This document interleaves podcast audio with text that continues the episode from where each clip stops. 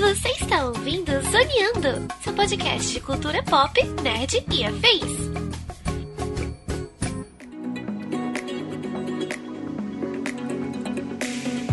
E começa mais um Zoneando Podcast, o seu podcast sobre cultura pop, nerd e afins, meus amigos. E aqui, hosteando este programa, aquele que ultimamente anda no modo urso com cara de fudido do pica-pau 24 horas por dia, estou eu, Thiago Almeida. Juntamente comigo ele que, se o grande filósofo Jean-Jacques Rousseau fosse vivo hoje em dia, diria que o homem nasce bom, mas a internet o corrompe. Senhor Caio Hansen. Você quer, você quer passar essa imagem de que eu sou treteiro na internet. Você tá tentando imputar isso em mim, mas não vai colar. Eu sou um cara bacana na internet. Caio, Caio é a prova do, do que o cara começa como ursinho carinhoso e depois de trabalhar na internet, sai como aquele Five é Night Fred lá, o, o urso. é verdade. Né? Eu tenho ficado meio. Eu já, eu já fui mais paciente com essas coisas. E fecha na mesa de hoje, ele que tem alternado aí entre turnos de proletariado, pai de família, produtor de conteúdo e sofredor pelo Mengão, já tá praticamente aí carimbando, né, todo o bingo do burnout, meu amigo João Vinícius. Salve, Thiago. Cara, eu tô, eu tô cansado, Thiago. tô cansado. Mas vamos lá, né? É a isso, gente, é isso. A gente Só fala uma coisa. Não mete essa que eu sou o vascaíno da história aqui. não mete, vocês estão bem pra caramba. A gente tá cansado, mas podia estar tá pior, né, João? É, Pô, aí, tá olha pra mim. Pior. Podia estar tá é. muito pior. Tá tranquilo, tá bom, tá bom. Pois é, meus amigos, estamos aqui reunidos no programa de hoje para falar sobre o hiperconsumo e a hiperprodução de conteúdo na internet, né? Onde, onde nós erramos, em que momento desse caminho de vida digital, do, do desse consumo de entretenimento, a gente perdeu a mão e tem consumido e produzindo conteúdo de maneira é, a nível quase industrial, praticamente. Nós estamos na, na terceira revolução industrial de conteúdo e as coisas tendem a piorar e cobrar algumas consequências, principalmente na nossa saúde física e mental. É sobre isso que vamos falar no programa de hoje. Portanto, sem mais delongas e vamos ao cast.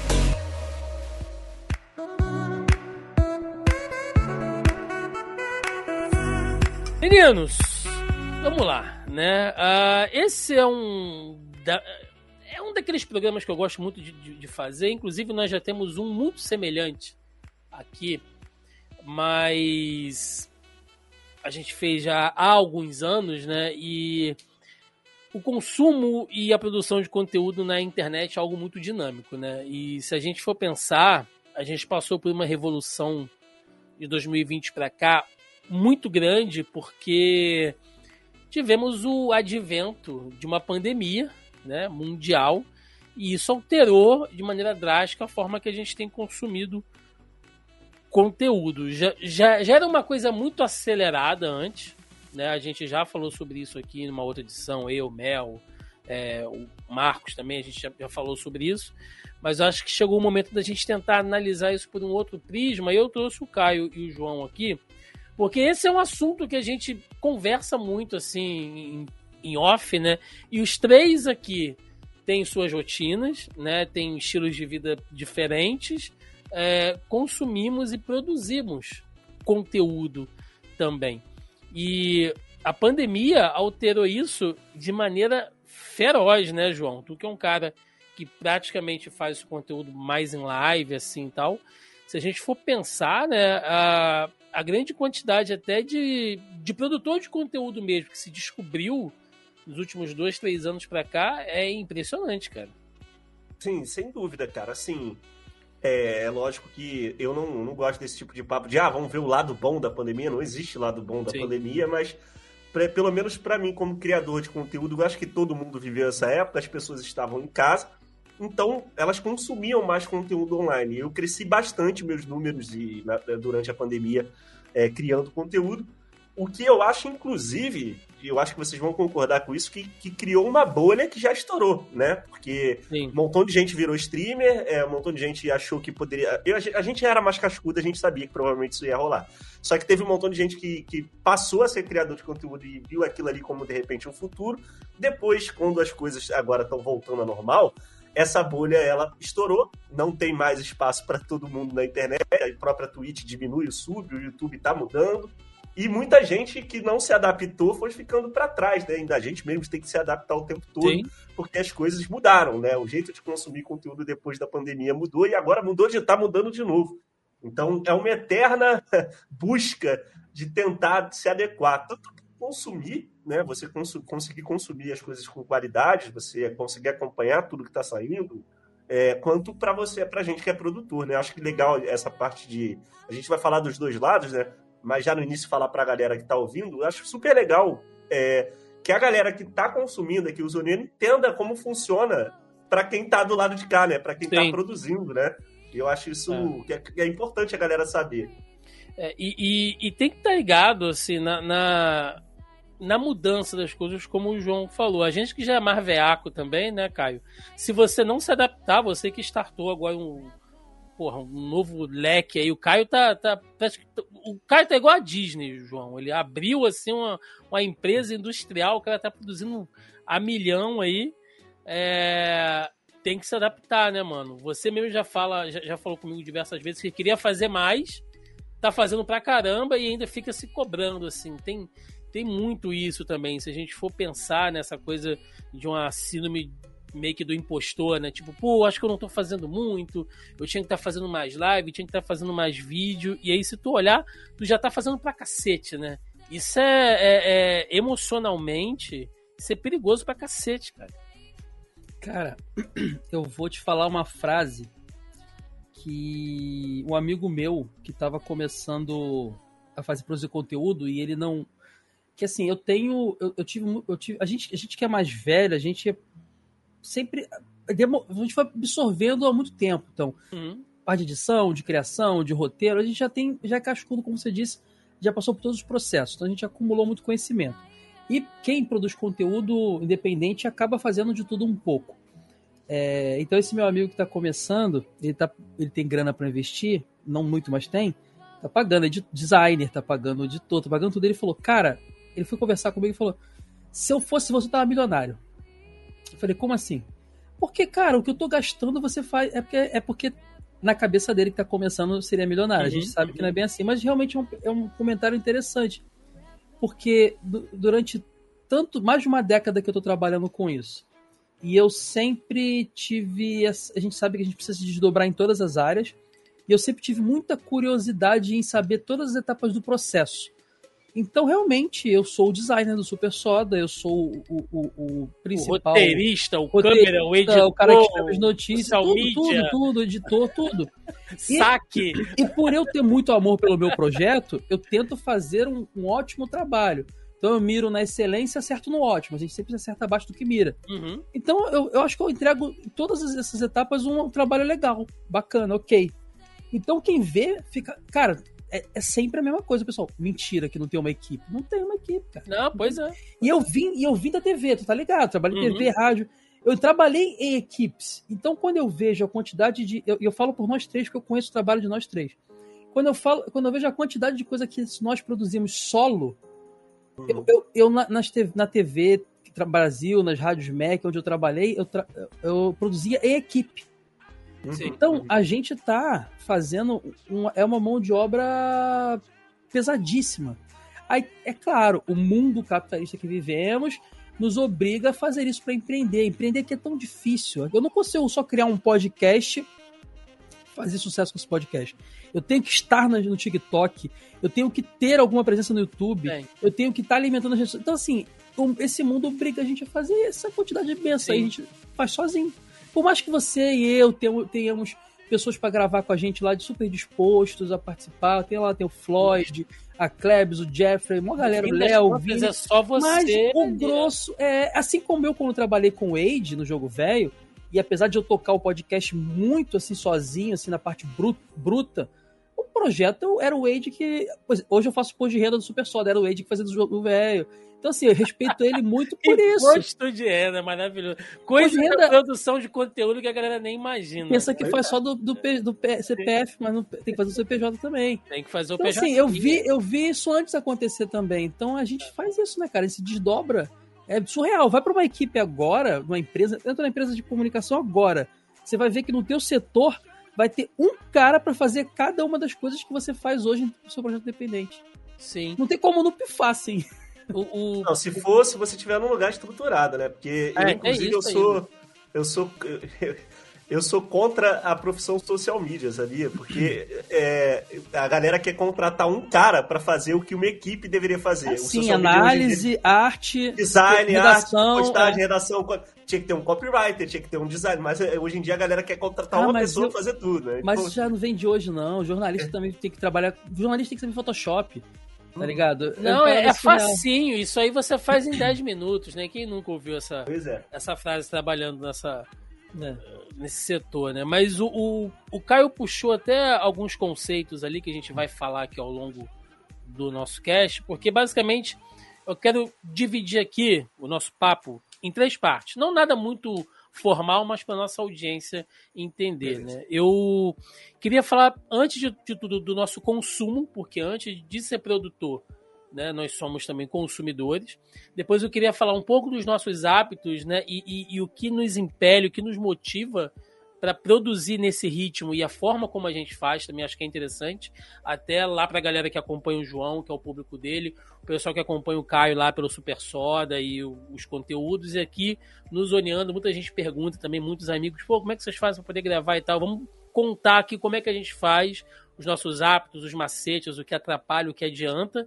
Né? E no final, vamos tentar dar uma amarrada nesse ambiente que, que, o, que o João falou, que impele a gente também a ter que estar tá fazendo o tempo inteiro e como é que isso é, é, é, autofágico, né? Porque quanto mais você faz, mais te devora essa produção e, e, e você tem que estar tá constantemente ali nas redes. E para quem estiver ouvindo a gente ou assistindo, né? Quem estiver acompanhando pelo YouTube vai estar tá assistindo a gente, mas eu vou, eu separei aqui algumas dicas, inclusive porque esse é um tema que tem me interessado muito nos últimos tempos. Eu tenho procurado estudar assim, um, alguma coisa relevante sobre isso. Então, eu separei até alguns livros aqui para a gente comentar. Né, algumas coisas que eu tenho lido aqui. Rapaz, é... embasado, né? Ele Não, lê, cara, né? Mas, eu, mas é. ele, é, ele lê, né? É... Trouxe a bibliografia. Ele é, ele é poliglota, né? Fala, fala português e várias bostas. Mas o, o, o, o, fato é porque é uma coisa interessante, né? Eu, sim, eu apesar de parecer meio malucão, também sou formado em comunicação, né? Então, se, se hoje eu fizesse, sei lá, se, eu, se eu estivesse me formando hoje, né? A minha tese de fim de curso seria algo nesse sentido, sabe? Dessa demanda maluca de produção de conteúdo. Então, algumas coisas eu tenho fisicamente aqui, outras não, outras é, tá em conteúdo digital, mas quem ficar aqui durante a, com a gente até o final né, eu vou tentar indicar aqui vários livros aí que são acessíveis e interessantes. E um que está sempre no top livros, assim, quando é, é, o assunto é a, essa loucura que a gente vive hoje em dia, você já deve ter visto por aí, né? É o Sociedade do Cansaço, né? Ficou aí na, na lista de best-sellers aí durante um bom tempo, do Byung-Chul Han, que é um, um filósofo, cientista social, né, uh, coreano.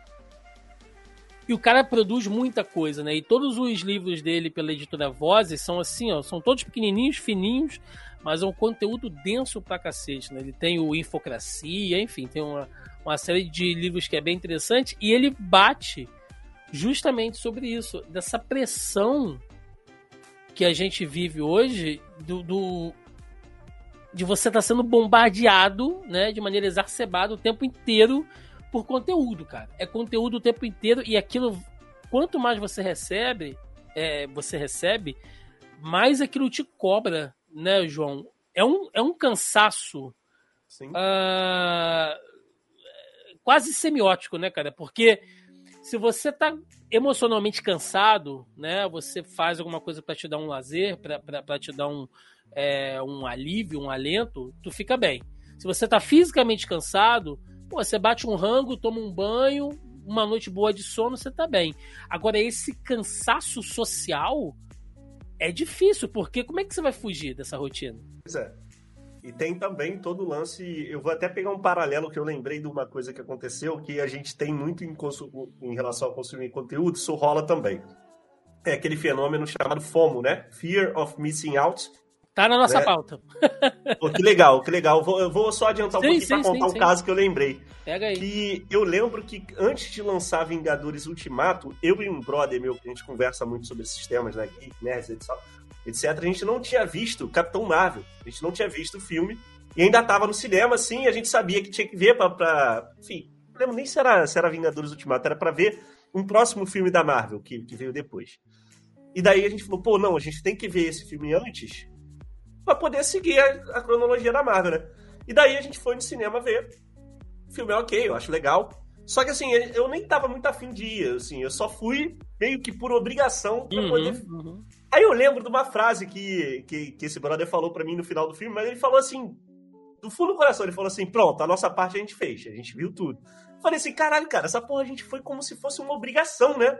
Tipo assim, de ver o filme. E, por exemplo, eu não vi ainda o Flash nem o, o, o novo Homem-Aranha, o do, do, do Spider-Verse, né? Uhum. E eu fico todo dia falando assim, cara, vai ter uma hora que eu vou tomar um spoiler, cara. Vai ter, eu tenho que ir no cinema. E a gente tá sem tempo pra ir, mas é aquela urgência de. Eu tenho que ir, né? eu tenho- Foda. é, mas é meio que tenho que ir mesmo, porque eu sei que se eu tomar certos spoilers, a, a minha experiência vai ser estragada, tá ligado? Hum. Então tem isso, cara. O Fear of Missing Out tá aí no conteúdo, velho.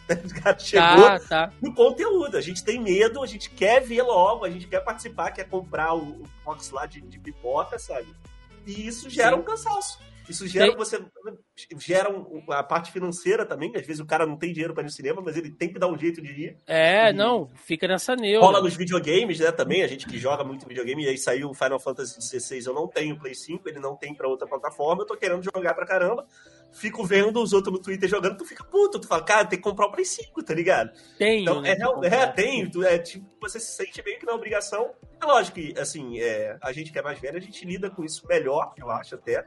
Uhum. Gente que já tá aí nessa indústria há muito tempo, né? Sabe que essas coisas são feitas pra gerar esse tipo de sentimento e, e é um consumismo mesmo e, e eu consigo lidar bem. Mas isso me pega, de vez em quando eu me pego assim, falo, cara, tu- eu abro a Amazon e olho assim e falo, pô, parceladinho esse Play 5 aqui. E, cara, não tá na hora de eu comprar porque eu tenho outras coisas pra, de prioridade. Outras prioridades, né? Pois é. Só que, pô, a gente fica sentindo isso, né? Isso causa isso na gente. Sim, é um negócio muito doido e, e, e essa coisa de você meio que maratonar, né? Igual, igual você falou, não, tem que pegar isso aqui pra ver e tal.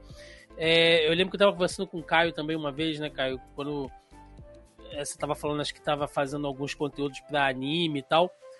E você já tava assistindo, assim, no modo acelerado, 2.0, modo foda-se e tal. E tem até uma, um- uma coisa que o Churran fala nesse, nesse livro, né, da, da Sociedade do Cansaço, que ele fala que falta contemplação. Eu acho isso muito foda, porque a gente consome as coisas e você não é, não é mais aquilo assim, pô, porra, assistir um filme maneiro, né? E você para, senta, vai comer uma pizza com, sei lá, com a sua mulher, com o seu namorado, com seus amigos, aí bate papo sobre aquilo ali, conversa, matura. Não, pô, assistir esse filme, beleza, agora eu vou assistir três episódios daquela série que eu tô atrasado, vou ler o, o meu quadrinho que tá aqui num, num- backlog gigante, numa pilha de livros e tal.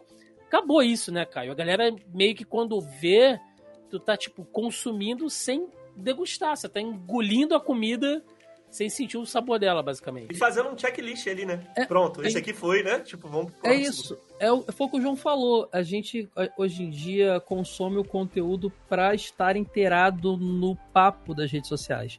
Porque uma coisa que eu percebo fazendo conteúdo de nostalgia é que às vezes eu lembro que eu joguei, sei lá, The Legend of Zelda Link to the Past Super Nintendo. Só que eu joguei numa época da minha vida que não foi, eu percebo que não foi no lançamento, foi depois, foi no emulador, foi no não sei o que, não sei o que lá.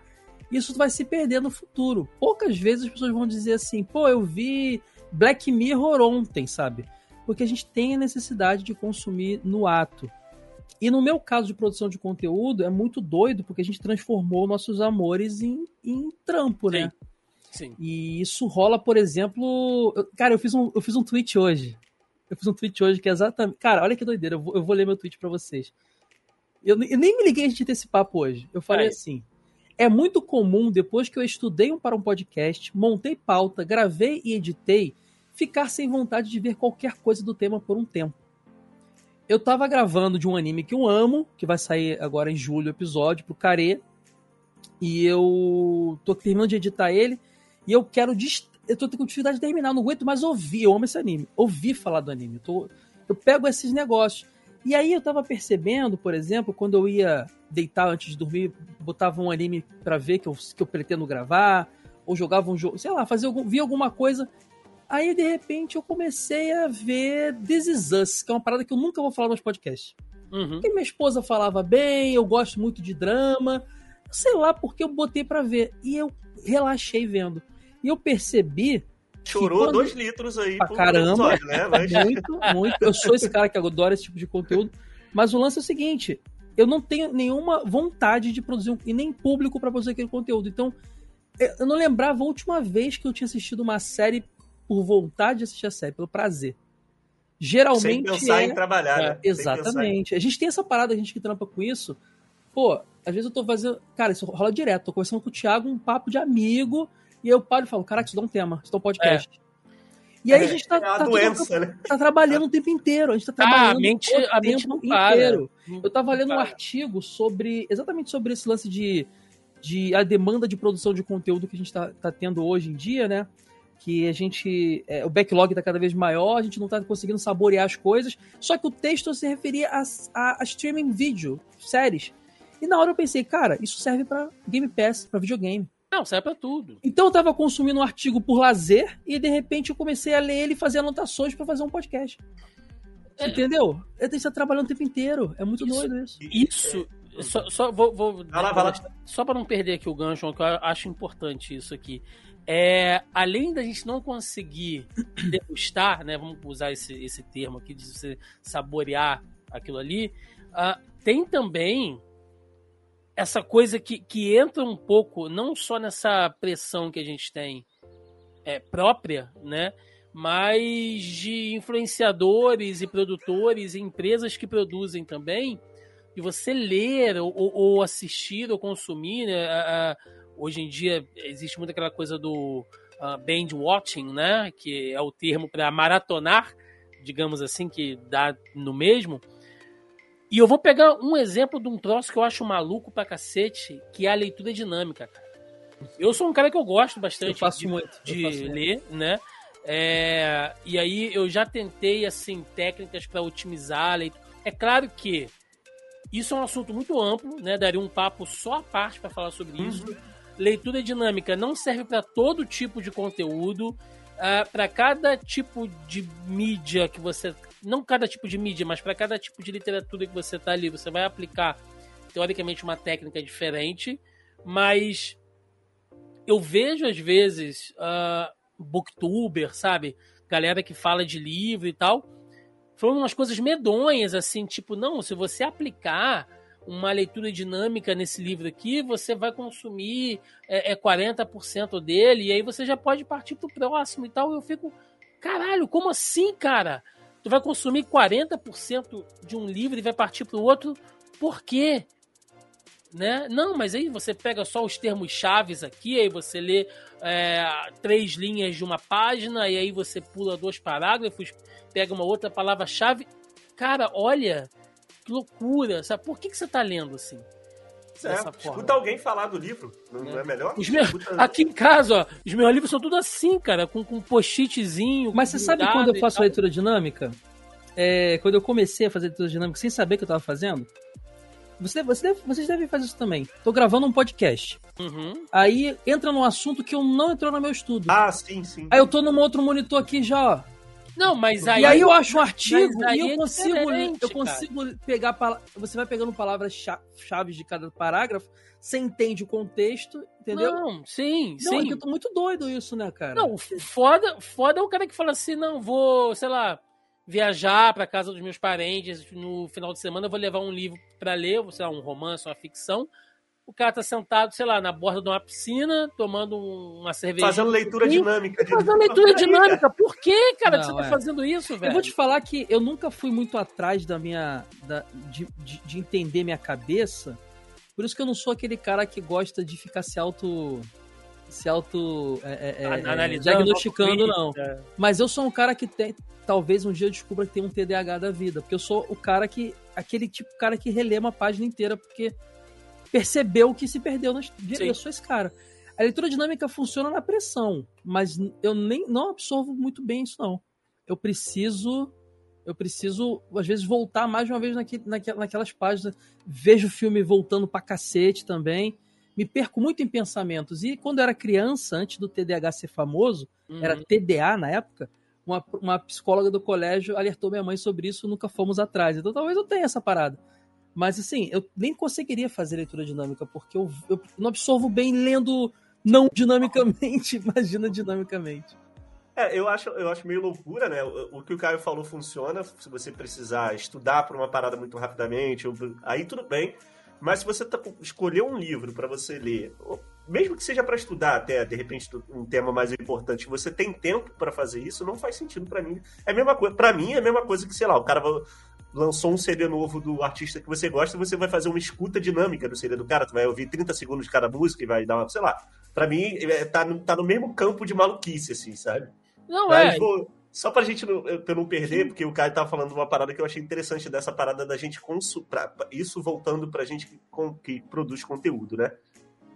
É, de você consumir coisas e sempre tá com esse modo, esse, esse, esse modo ligado, né? De criador de conteúdo, sempre tentando fisgar coisas ali que você pode utilizar. Isso é bom em alguns momentos. Eu sempre eu tenho um bloquinho de nota que eu vou lá e anoto, acho que essa ideia pode ser legal. Isso é bom. Só que isso eu estou, inclusive, tratando na terapia já tem um tempo, que isso também pode ser muito ruim, porque é o que o Caio falou. Você está trabalhando 24 horas. Enquanto você está acordado, você de alguma forma está trabalhando. Mesmo que esse teu lado esteja rodando ali numa memória RAM, que você não esteja utilizando ele processando aquele momento, o negócio está ali na tua cabeça.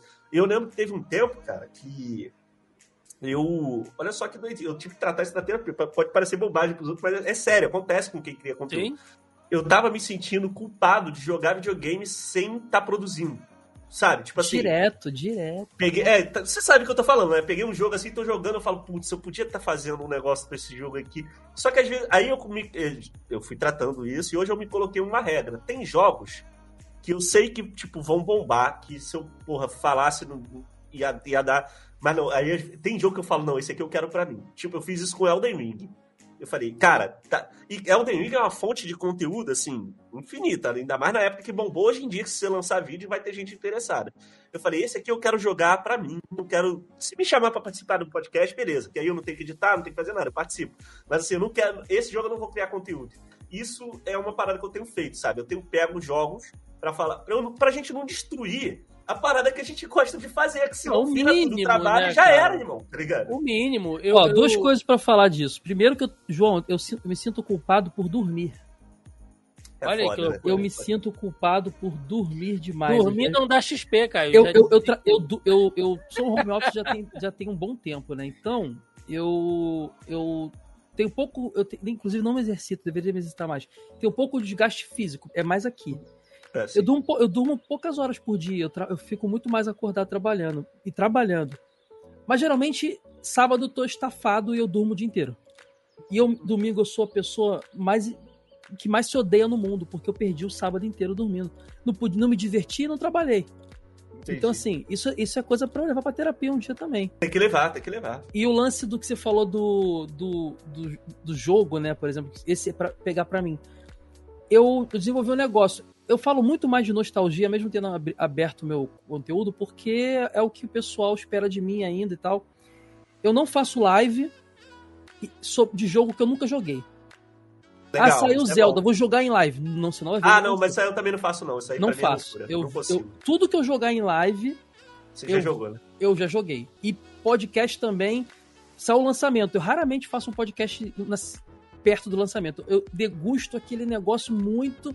Depois eu produzo Sai direta pra mim, cara? Isso aí? É o que Não, que é? você, você é, o, é o hype mesmo. Mas os dois são legais, sabia? Ele vira assim e fala, cara. Acabou de estrear a série nova na Netflix. Vamos fazer um podcast. Eu falei, cara, nem, nem cheguei perto. Ele, ele vê tudo rápido, joga tudo rápido. Impressionante. Mas é o trabalho dele, né? Tipo, não, é- não, é mas é, o tá conteúdo falando, dele, então, o, então, o conteúdo do Thiago é o oposto do meu, né? O Sim. meu, apesar de ter aberto mais, ainda é muito nostálgico, isso me dá um certo conforto.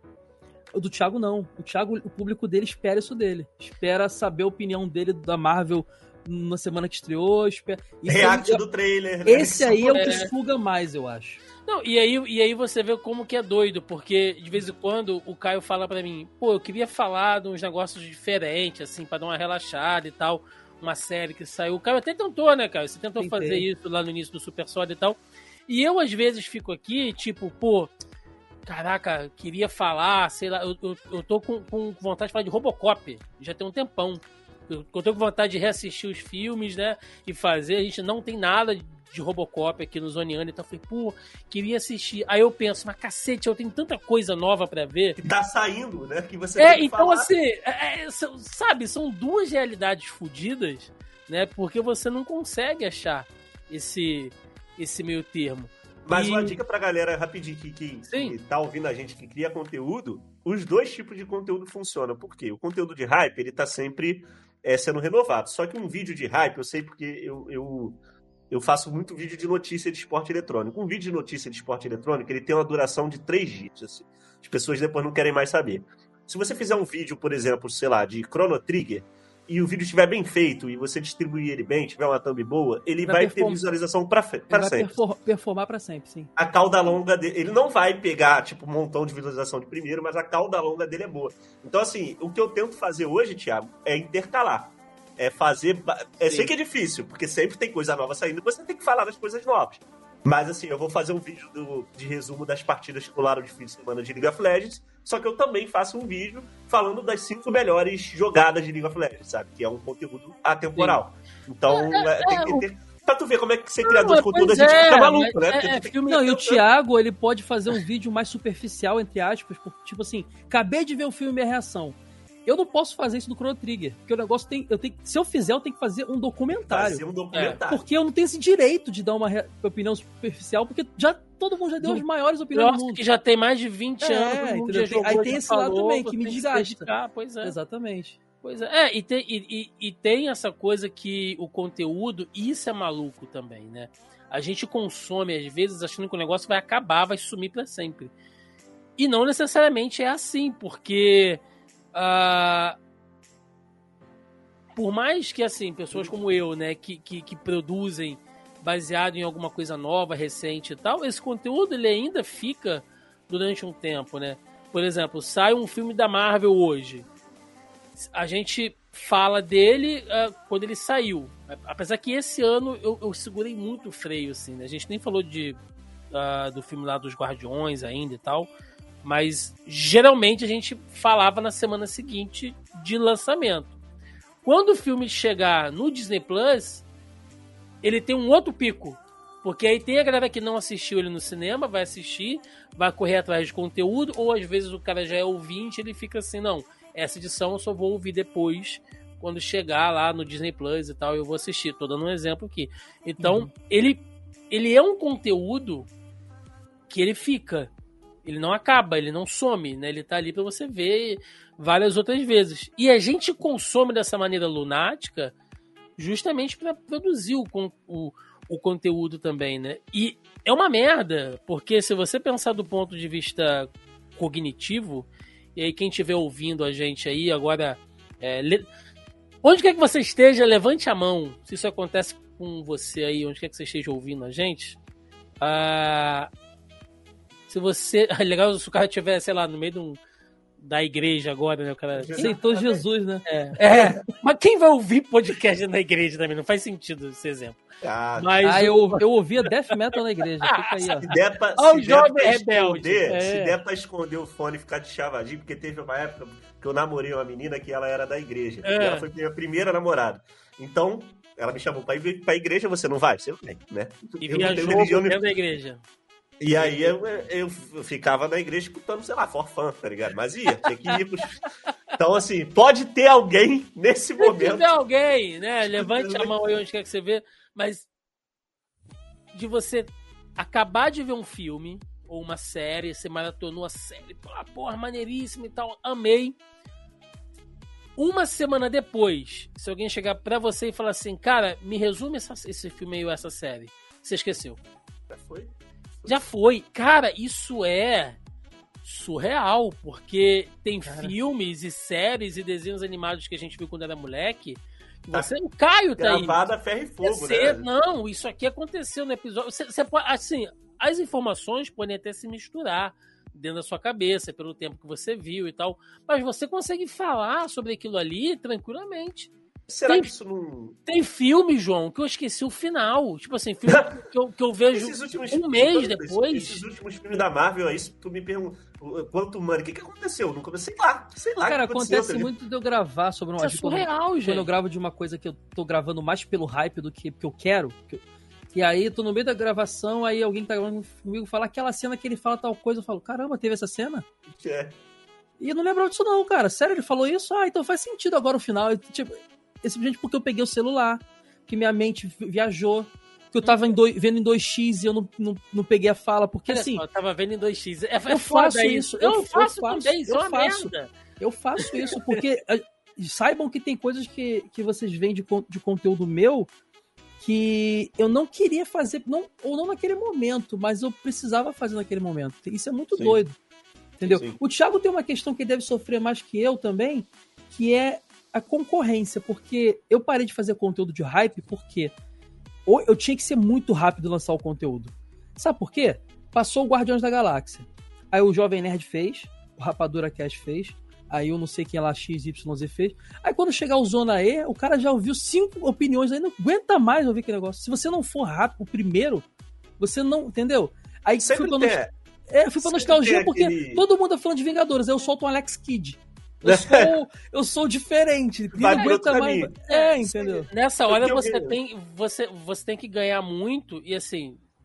Tô falando da gente aqui, mas vale para qualquer pessoa, né? Você tem que ganhar sim. muito também pela credibilidade Fidelizar, sim, do sim. que você fala, porque assim, o cara, ele pode já ter, sei lá, saiu o filme do Batman, né? Mas é um processo lento isso. 20 podcasts saíram falando sobre o Batman. Aí o cara pensa, ah, eu não vou fazer o meu porque já saiu, o Jovem Nerd já saiu. Aí pega uma porrada de podcast grande. É, mas às vezes o cara, ele quer saber a tua opinião especificamente. Sim, é isso que eu ia falar. Você, Esse você é o pulo. Resumiu o que eu ia falar. Mas é um processo lento consegue... de desenvolvimento. É lento, é, é, lento, é lento. E assim, é, é, dificulta, dificulta de você crescer, né? Se você não for rápido. Porque se você for rápido, você pega o embalo ali da galera. Agora, se você demorar, é, o, teu núcleo fiel vai querer te ouvir, mas você não vai pegar novos inscritos, novos seguidores. Mas voltando rapidinho, só pra gente direcionar o papo para quem não é criador de conteúdo, a gente acaba levando pro nosso lado, é Sim. óbvio, né? Já estamos é, levando pro nosso lado de novo. Tem jeito, né? Maldito. Vamos, vamos voltar aqui um pouquinho, porque eu queria falar uma parada sobre é, o modelo de.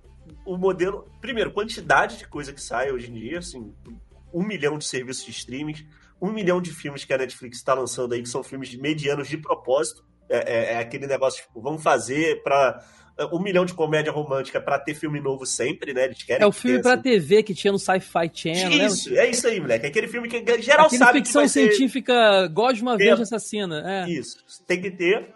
E o que que acontece com esse, com esse formato, né? Eu, eu lembro muito que essa discussão rolou muito. Provavelmente vocês devem ter é, discutido isso aqui no Zona E quando saiu a série Dark. Eu acho que a Dark da Netflix é uma das melhores séries que eu, que eu já vi, assim. E eu acho que ela podia ser muito maior do que ela é se ela não tivesse sido lançada do jeito que foi, em formato, tipo, toma aí, tá tudo aqui. Se fosse formato semanal, tipo, lançando. Você eu acho que ela. aquilo, né? Vai, aí rola discussão, rola vídeo no YouTube pra caramba, de cada episódio e tal. E ela foi lançada assim, tipo, cada temporada saía para você maratonar todos os episódios. E isso também causa, na minha opinião, isso que a gente estava falando. De você assistir uma parada e daqui a pouco, se não for uma parada muito boa, se não for, tipo, muito bom, cara, no mesmo dia tu já esquece boa parte do que tu assistiu. Se fosse lançado, eu acho que de maneira mais cadenciada, né? Eu acho que a gente teria mais tempo de curtir e assimilar melhor. O que acontecia quando você citou, quando a gente era criança, não tinha tanta opção e as coisas não saíam com tanta velocidade. Então, acho que por isso que a gente lembra tanto, né? Porque de repente a gente não lembraria de Cavaleiro do Zodíaco se tivesse. Se, eu já falei isso aqui. Se, se, se, a gente tivesse variedade de anime, a gente não vê, tipo, Cavaleiro do Zodíaco, cara. Porque... Aí, aí, eu, aí você vai arrumar uma confusão muito forte. Não, olha só. Se, aí tivesse... tu vai arrumar uma confusão. Se a gente tivesse opinião. É porque tem uns animes assim que são muito famosos em lugares, tipo, no Brasil, ou lugares. Mas, tipo assim, se você tivesse várias opções, assim, tu ia ver, sei lá, Sailor Moon. Tu ia ver Sailor Moon, cara. Se tivesse entendeu? uma então, Crunchyroll nos anos 90, é, assim, não ia, entendeu? Então, assim, provavelmente lembra... muitos bastiões que a gente tem hoje, eles não, não teriam essa relevância pra gente. Pois Talvez. é, então, assim, a gente sabe, a gente é, tem esse carinho porque era a escassez de opção que a gente tinha, sim, né? Sim. E, e, eu acho que isso torna as coisas mais especiais. A gente depois eu vou até trazer essa discussão para os videogames, por exemplo, com o Game Pass, né? Tá rolando muito essa discussão que o Game Pass tá Netflixando os jogos, né? Tipo assim, da galera, enfim. A gente chega lá. Sim, sim. E, e para trazer um, um, um, conceito, né, que ele não é tão, quer dizer, ele é recente, né? É, eu acho que a primeira vez que eu ouvi falar sobre isso foi ele para 2012, mais ou menos que é a info, infoobesidade. Não sei se vocês já ouviram falar sobre Não. isso. Que ela. A, basicamente o nome é autoexplicativo. Auto né? é, é, é, é, você consumir né, de, de, ao ponto de você ter uma sobrecarga de informação. Vale para tudo, tá, gente? Vale para você no seu trampo, se você tem que ler um milhão de e-mails e responder aquilo por dia, se você tem que entregar relatório, isso vale para tudo, tá? Info-obesidade, ele é um conceito recente, né? Que, que uh, estão sendo alguns estudos ainda sobre isso, mas basicamente é o que gera fadiga mental, burnout, estresse, né? Tudo vem né, desse, desse conceito que meio que estão que está se reunindo agora uh, de todo o conteúdo que vem principalmente uhum. de mídias digitais. Né? E aí ele tem alguns tópicos de, dentro dele que eu separei aqui. E aí eu vou falando aqui. Quem estiver ouvindo, acho que já vai fazer uma, uma figura mental, né? Se, se sofre disso ou não. A gente tem o quê? A gente, a gente, tem uma dificuldade de concentração, que é o que o Caio falou. Né? Pô, tô, tô, tô lendo um negócio aqui, daqui a pouco, pô, tô. tô ah, olho Mexendo o celular, celular no Instagram, é. Né? Foi vital, me desconcentrei. Então, essa dificuldade de concentração pode ser alguma coisa além, né? Ou pode ser realmente porque você está tendo uma carga de conteúdo tão grande que você não consegue. Aquilo é um copo, né? Que está cheio até a boca e você não consegue beber o suficiente dele e está escorrendo pelos lados ali. Você tem a, uma certa fadiga mental, que é o que o João citou também, de você, pô, não, esse jogo eu quero jogar para mim, cara. É o meu momento Sim. de ter um relaxo e tal, porque senão você entra nessa neura né? E, e, e você tá sempre mentalmente cansado demais para fazer qualquer coisa, até para fazer algo que vai te divertir, né? Então ele gera estresse, gera ansiedade de é que você, pô, quando vai sair o próximo filme, a próxima série, o próximo jogo, né? Tem a questão do FOMO, que o João falou, a gente vai tratar sobre isso mais para frente também. Ele te gera uma dificuldade de tomada de decisão, que é algo que está sendo estudado, inclusive, uh, se a gente for pegar exemplos aqui, né, pelas, uh, pelos streamings. Que é o que? Hoje, para o cara ver um filme ou uma série, ele zapeia tanto ali que ele, tipo assim, eu gastei meia hora aqui na Netflix para escolher o que eu quero assistir e não consegui. Porque é Todo tanta dia. coisa, é, é, tanta coisa você falar, quer saber?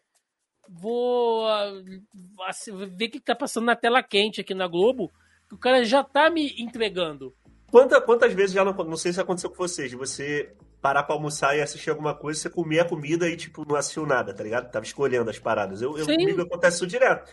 Né? Tanto que agora tem esse botão, né? Me indica alguma coisa, né? Tipo, me dá alguma coisa aí pra ver, sabe? É, que é uma coisa que da televisão, da televisão, né, que tinha, que é a curadoria, né, cara? Tipo, não tô falando aqui que, sei lá, o SBT fizesse a melhor curadoria na hora do almoço, afinal passava Chuck, né? As crianças vendo aquele negócio ali. Mas existe, por exemplo, eu, eu, eu, escutei essa discussão, que eu achei muito legal, esses dias num podcast chamado Jujuba Cast, uhum. que eles trouxeram uma menina que era da 89, né, da Rádio Rock, e ela falou sobre isso, sobre é, hoje em dia no Spotify você acaba descobrindo pouca coisa nova se você não for atrás.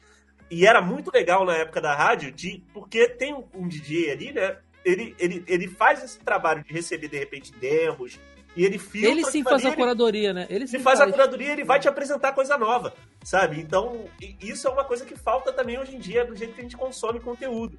É, só que assim, hoje em dia, o que eu faço para ter essa curadoria é seguir criadores de conteúdo que eu gosto, que eu me identifico, para que eles me indiquem coisas, sabe?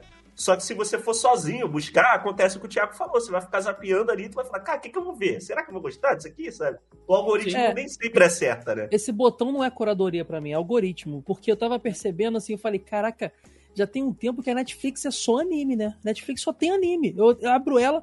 Aí, é, algoritmo. Aí a, a, minha esposa também, quando liga no, no, login dela, é só drama. Eu falo, caraca. a minha, é a minha esposa pegou, ela tá Nossa. vendo Netflix no meu login, que eu uso o login dos meus pais. Uhum a minha esposa entra no meu login pra ver Netflix. E ela tá viciada em dorama. Moleque, eu ah, abro eu tenho a Netflix. Pra falar disso aí. Fala aí, porque eu abro a Netflix, é só dorama. É só dorama. Tipo então, assim, mas isso aí é algoritmo. Então, o Spotify é, é parecido é, também, cara. O Spotify parecido, você né? não, não, sai da.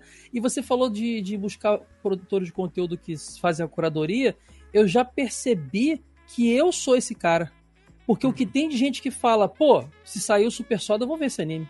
Legal, que, que, bom que você tá E aí, isso é a resposta é danada. Só que a gente tá preso no algoritmo, então a gente tem, tem que ter a gente tem que tentar furar a bolha para poder passar pro cara, é mó doideira. Não, é. É, mas isso é o papel do criador de conteúdo. Você tem que fazer é... isso mesmo. Você tem que furar o que não tá óbvio, né? O diabo de nós mesmos, assim, né, cara? Que essa, essa cobrança. E só para contar aqui a, a, a história, hum. né, pra você ver como é que precisam acontecer coisas que te tirem da tua rotina. Às vezes é sem, sem querer fazer o papo de coaching, né? Mas você às vezes tem que tirar o melhor do pior, dependendo da situação.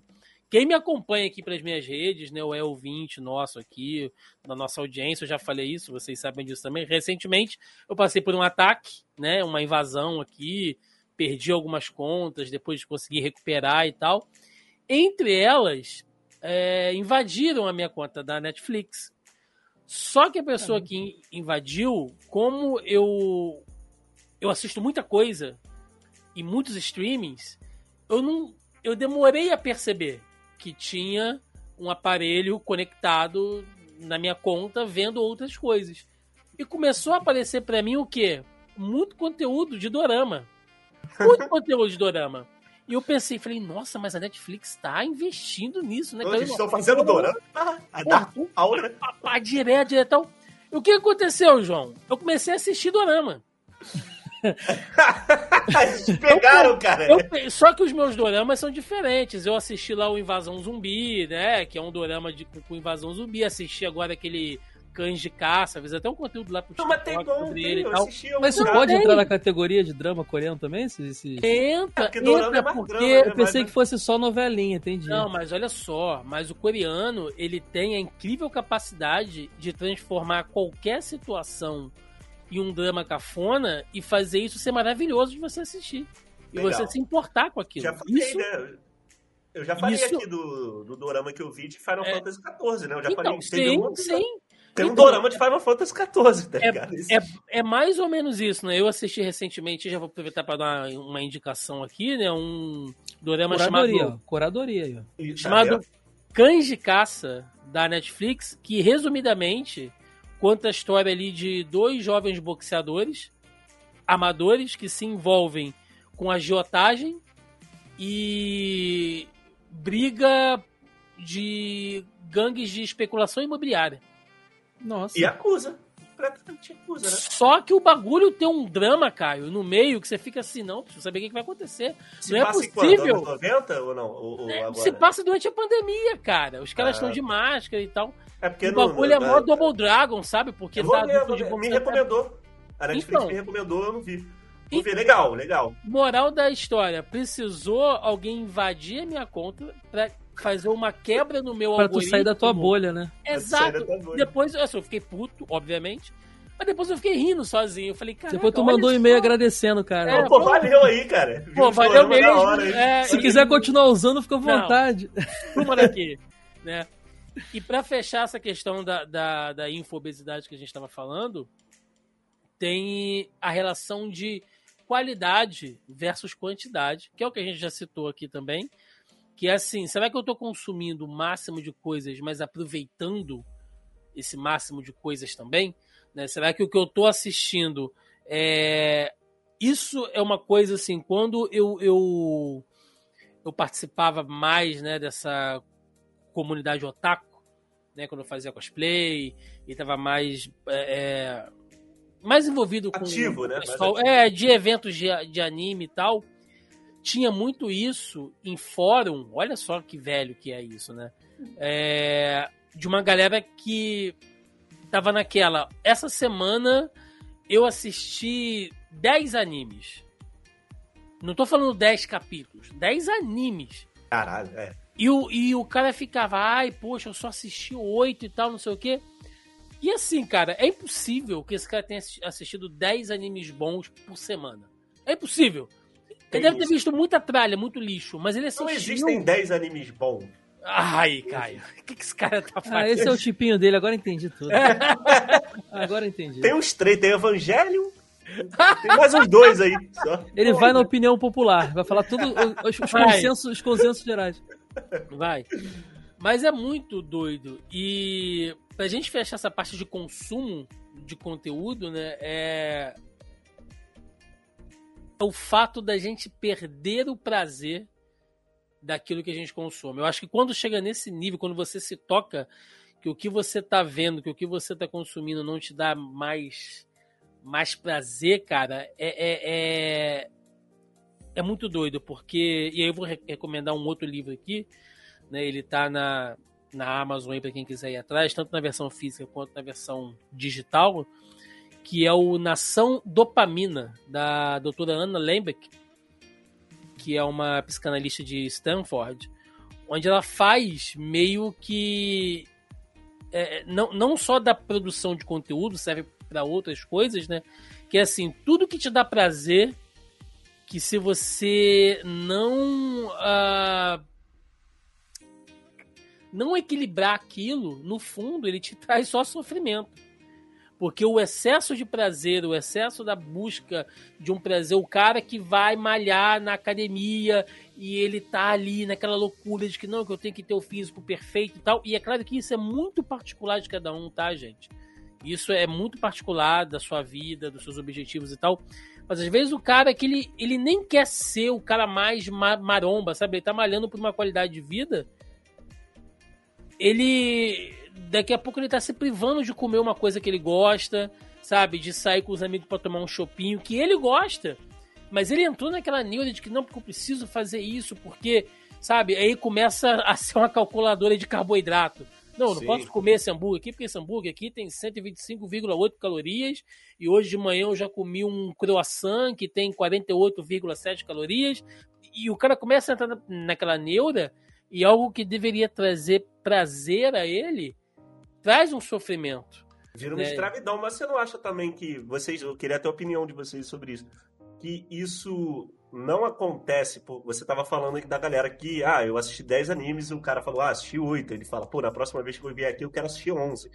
Isso acontece muito na academia e qualquer ambiente que você tem outros exemplos. Você chega na academia, você olha o cara, você, o cara fala, pô, tá frango aí, vamos malhar mais. Ou então, isso acaba gerando uma pressão para você se adequar ao lugar que você está e você acaba meio que fazendo, é, agindo da forma que os outros acham que você tem que agir, né? Sim.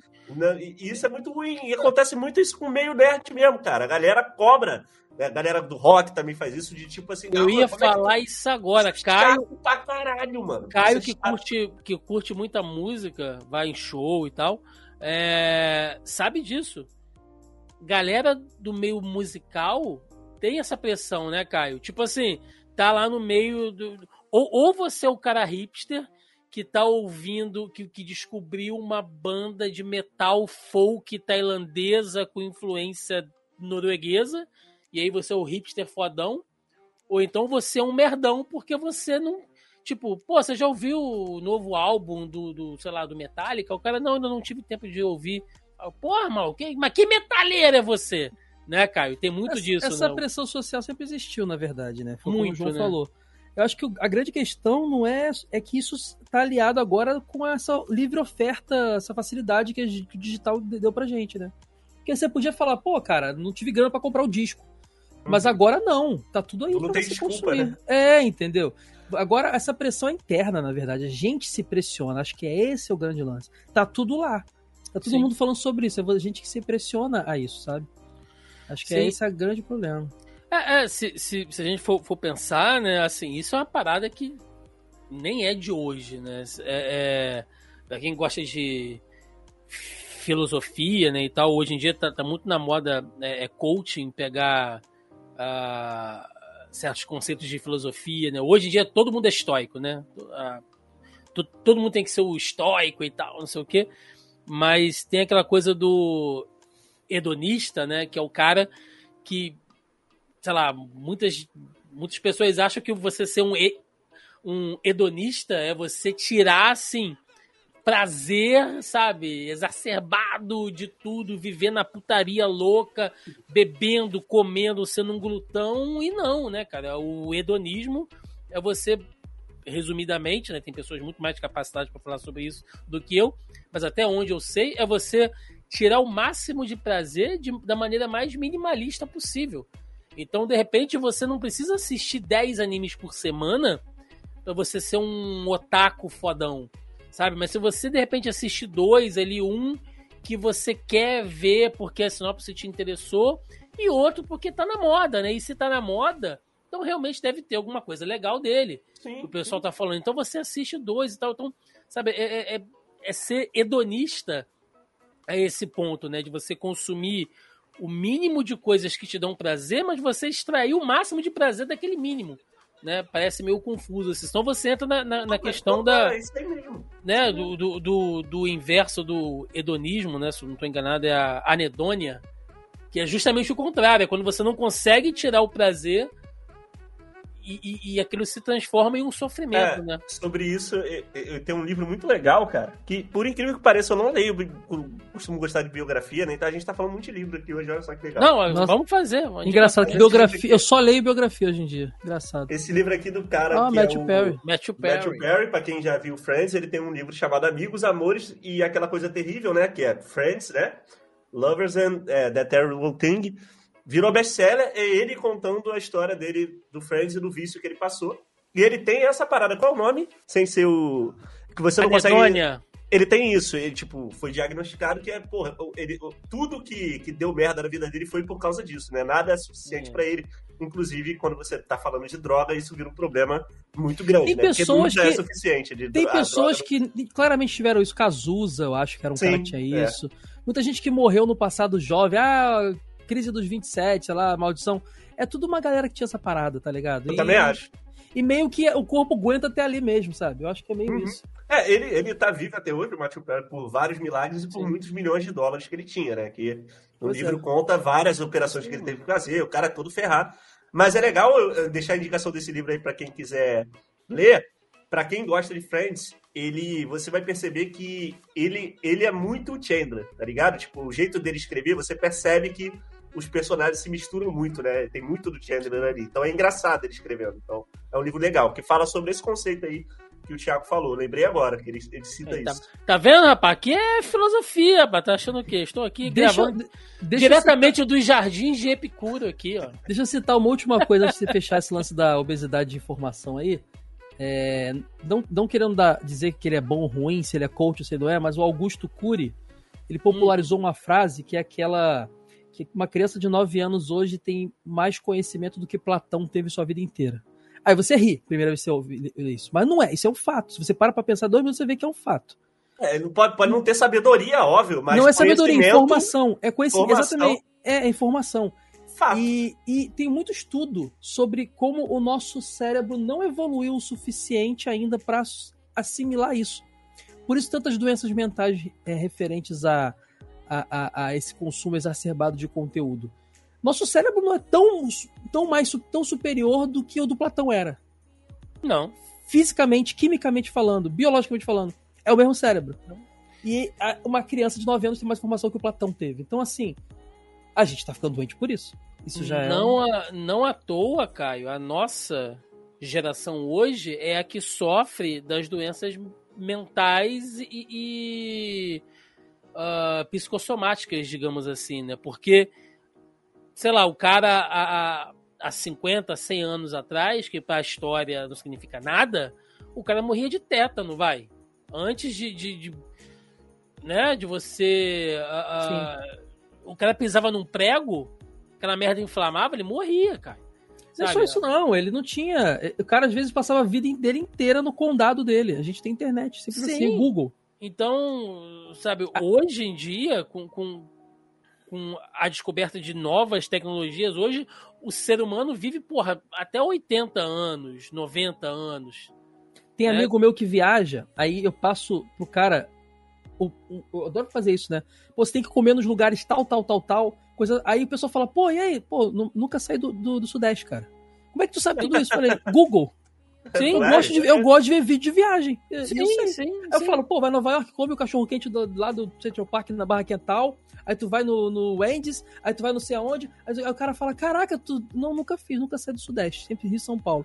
Mas eu sei. É legal, fica aí até a é. dica aí pro, pros próximos Posso cobrar por isso, né? Pros próximos bilionários que decidirem ir no Titanic, dá pra vir pela internet, né? Aí, Se quiser, tem até um filme aí famoso, inclusive.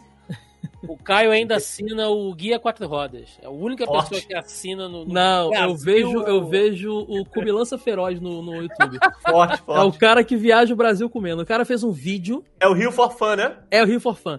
Comendo. O... Ele conseguiu fazer o que ninguém nunca vai fazer mais. Que ele, gastou, hum. ele comeu o cachorro quente de cada estado do Brasil. Tem um vídeo Pô, assim. Ele maneiro. foi em todos. Ih, mas eu sei, não, mas eu sei o segredo desse vídeo aí. Hum, depois tu ele... me conta?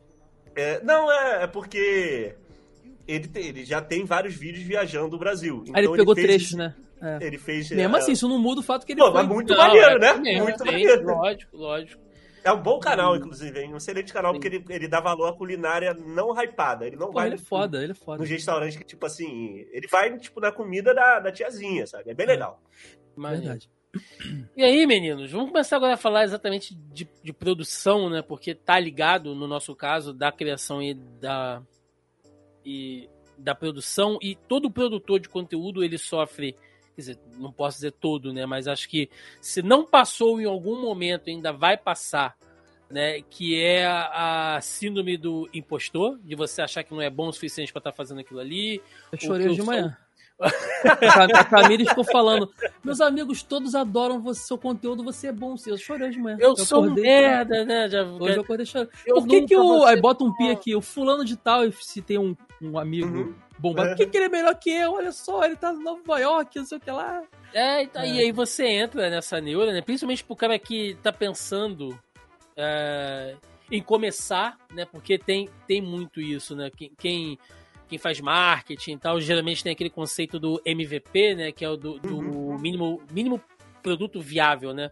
A sigla em inglês e tal. Que, é, assim, se você tem uma câmera e um ring light, mano, tu já pode começar a fazer conteúdo pra internet, sabe? Câmera que eu digo do teu celular mesmo ali, minimamente bacana. Dependendo do celular, o cara faz em 4K. É, entendeu? Então, assim, você não precisa ter um estúdio do Flow pra, pra fazer um conteúdo e tal. Então, é, é se você tem um MVP, né, viável ali para você começar a fazer e tal, já pode. Então, o cara que tá há muito tempo também ele sofre isso, quando ele não consegue renovar o público, quando ele não consegue renovar o próprio conteúdo, ele começa a achar que o tempo dele já passou, que, que não vai dar mais certo e tal. Então, existe isso também. E tem essa coisa da ansiedade de você consumir e produzir cada vez mais e estar tá cada vez mais presente nessa indústria cultural. Né? Uh, e aí entra a questão do FOMO, que é o que o João falou, né? Que é uma sigla ali em, inglês para Fear of Missing Out, que é basicamente você tem que estar tá dentro das coisas, sabe? É, se a gente for fazer uma tradução tá... livre, é o medo de estar perdendo alguma coisa, é. o medo de não estar aproveitando uma oportunidade. Isso, é isso, basicamente entendeu? isso. E, e, isso engloba algumas coisas também, né? E aí tem alguns tópicos do FOMO.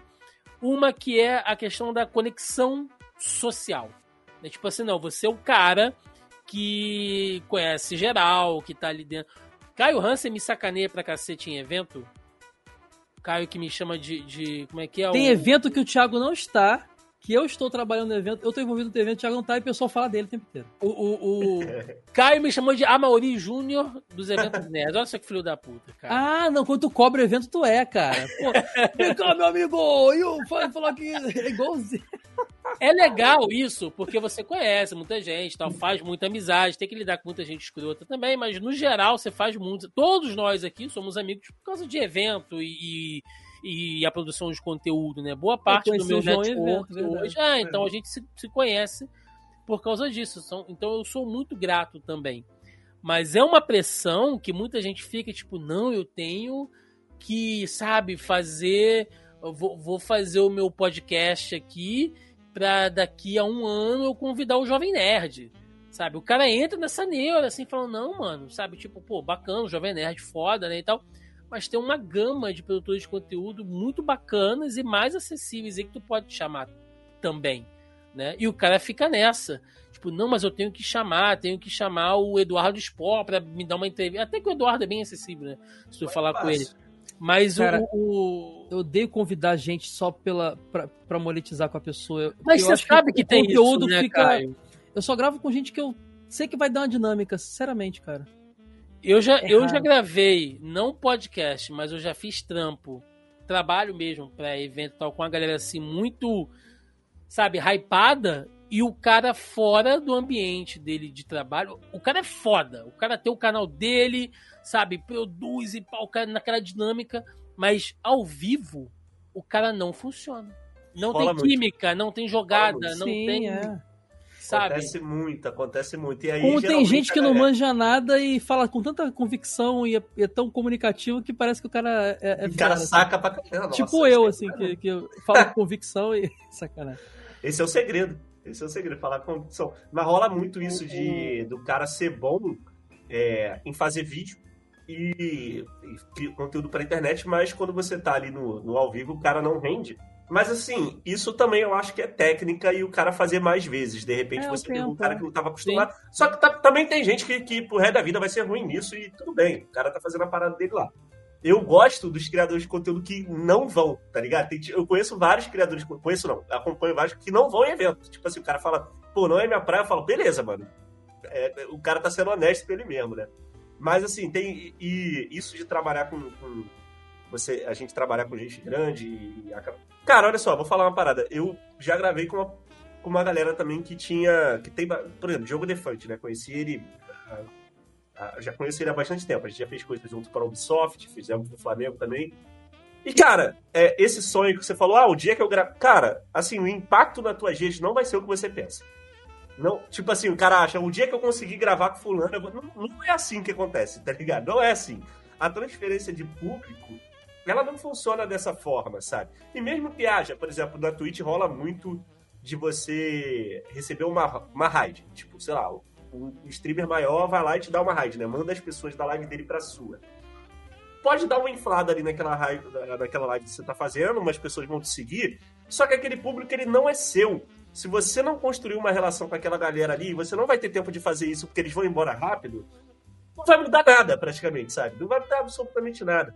Então, esse sonho que a galera tem, ah, o dia que eu... Cara, tem, tem, um milhão de pessoas que já participaram do Nerdcast que se você entrar no Twitter, o cara tem 100 seguidores. Não, não é isso que vai fazer o teu trabalho funcionar, sabe? Sim, mas eu, mas eu, não, eu não digo nem questão de audiência, não, João. Tô falando uhum. até pela questão de, de um, de um, uh, de um auto-reconhecimento.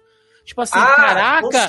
A, é, nossa, ah, abri, fiz, tá, o meu, fiz o meu podcast aqui de desenho animado e, porra, consegui chamar o Caio Hansen, mano. Isso é legal. Caralho, é legal. sou, sou tava, pica, ah, entendeu? Eu tava pensando em outra. De outra e às vezes o Caio tá cagando legal. pro maluco, mas o maluco gosta do Caio demais, entendeu? Aí chama o Caio e tal. Aí o Caio depois vai, manda mensagem pra gente, fala, pô, gravei com o Moco chatão essa semana. Mas eu pro tô, cara... eu tô jogando paciência aqui, tá ligado?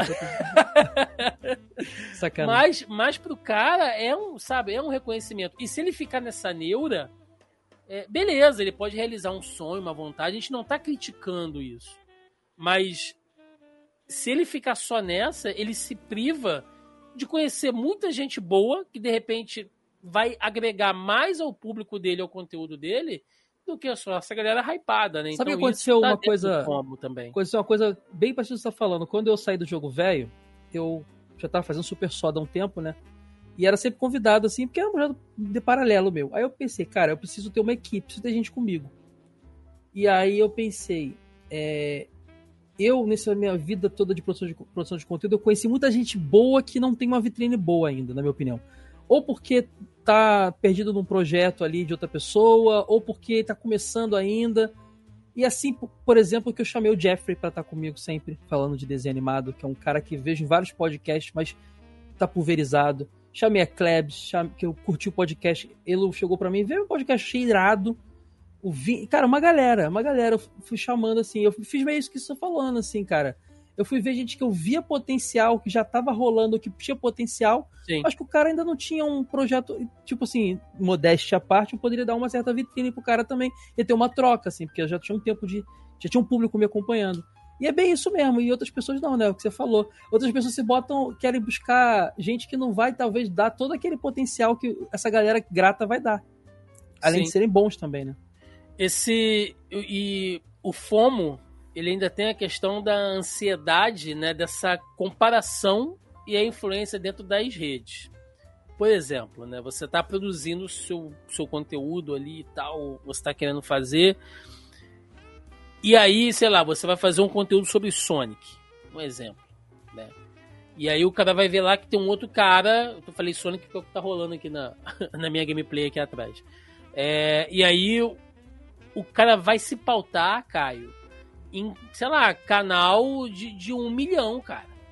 Sabe? Do cara que faz live de Sonic. E às vezes ele nem tá jogando a porra do Sonic. O jogo fica lá, ele não sai da. da, da, da Green Hill Zone ali. Da Green Hill Zone, sabe? Fica só batendo papo com o pessoal ali.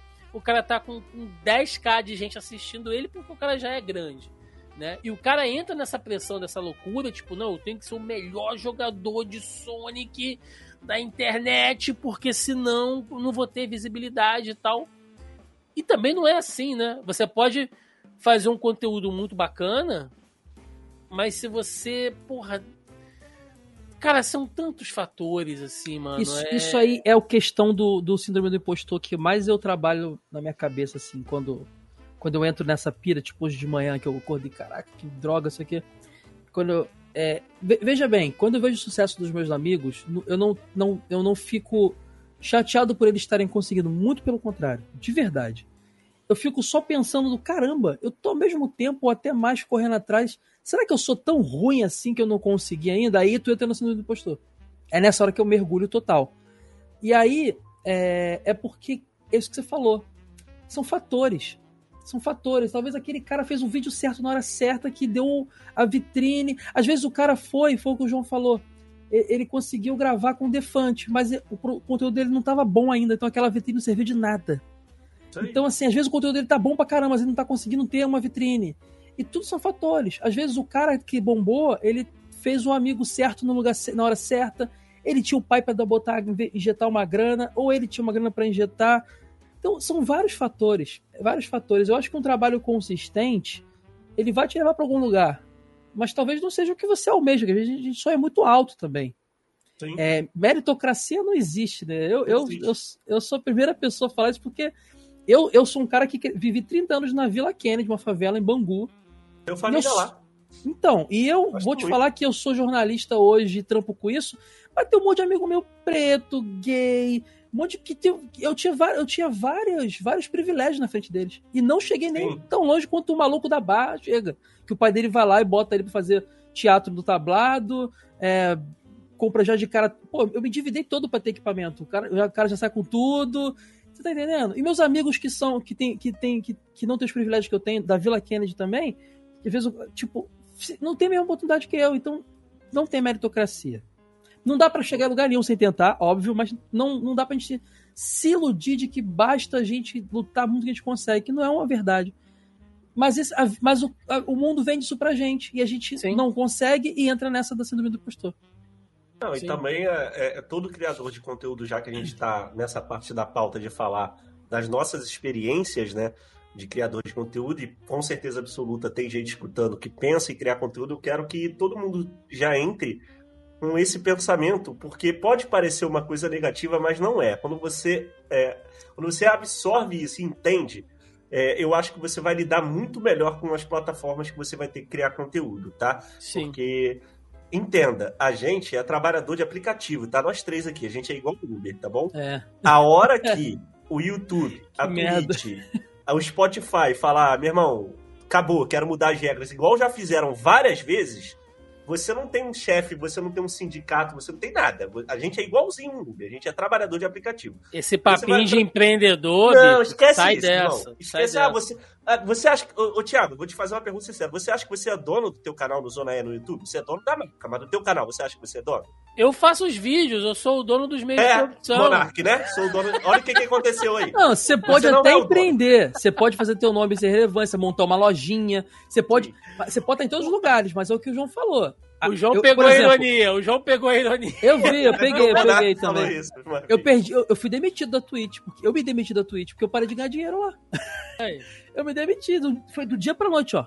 Eu perdi, parei de ganhar dinheiro. Simplesmente ele cortou. Sim, sim. Uma galera foi junto comigo.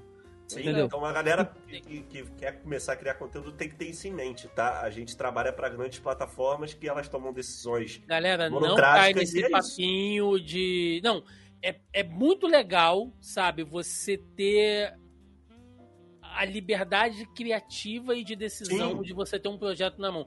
Poucas coisas na vida de um produtor de conteúdo, e vocês estão aqui de prova disso incontestável, poucas coisas são mais prazerosas do que você começar um projeto novo, cara. É legal, é bem legal. Tipo, pô, você bolar o nome, bolar a logo. Thiago Não, até me zoa, né? Ai, Então, te- por isso que eu já tive muitos projetos novos. Eu tô sempre. Ah, inclu- eu inclusive, vou sossegar agora. em Eu vou breve. sossegar agora, eu vou sossegar. Não, vai sossegar. Eu- A gente tá conversando agora É, com é, inclusive, novidades é. em breve. É verdade, é verdade. Mas é o. ma- Mas é aquele bebezinho que você É bom, é pega e fala, pô, vai ser. Pode não dar em nada, pode nem nunca sair do papel, mano.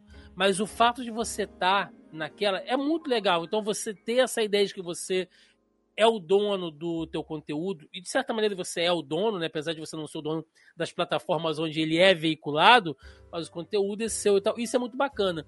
Mas é o que o João falou, é o que o Caio falou. Não caiam nesse papinho de que você é o empreendedor de si mesmo, porque não é assim. Inclusive, já que a gente está, está super literário, né, esse programa aqui, tem um outro livro.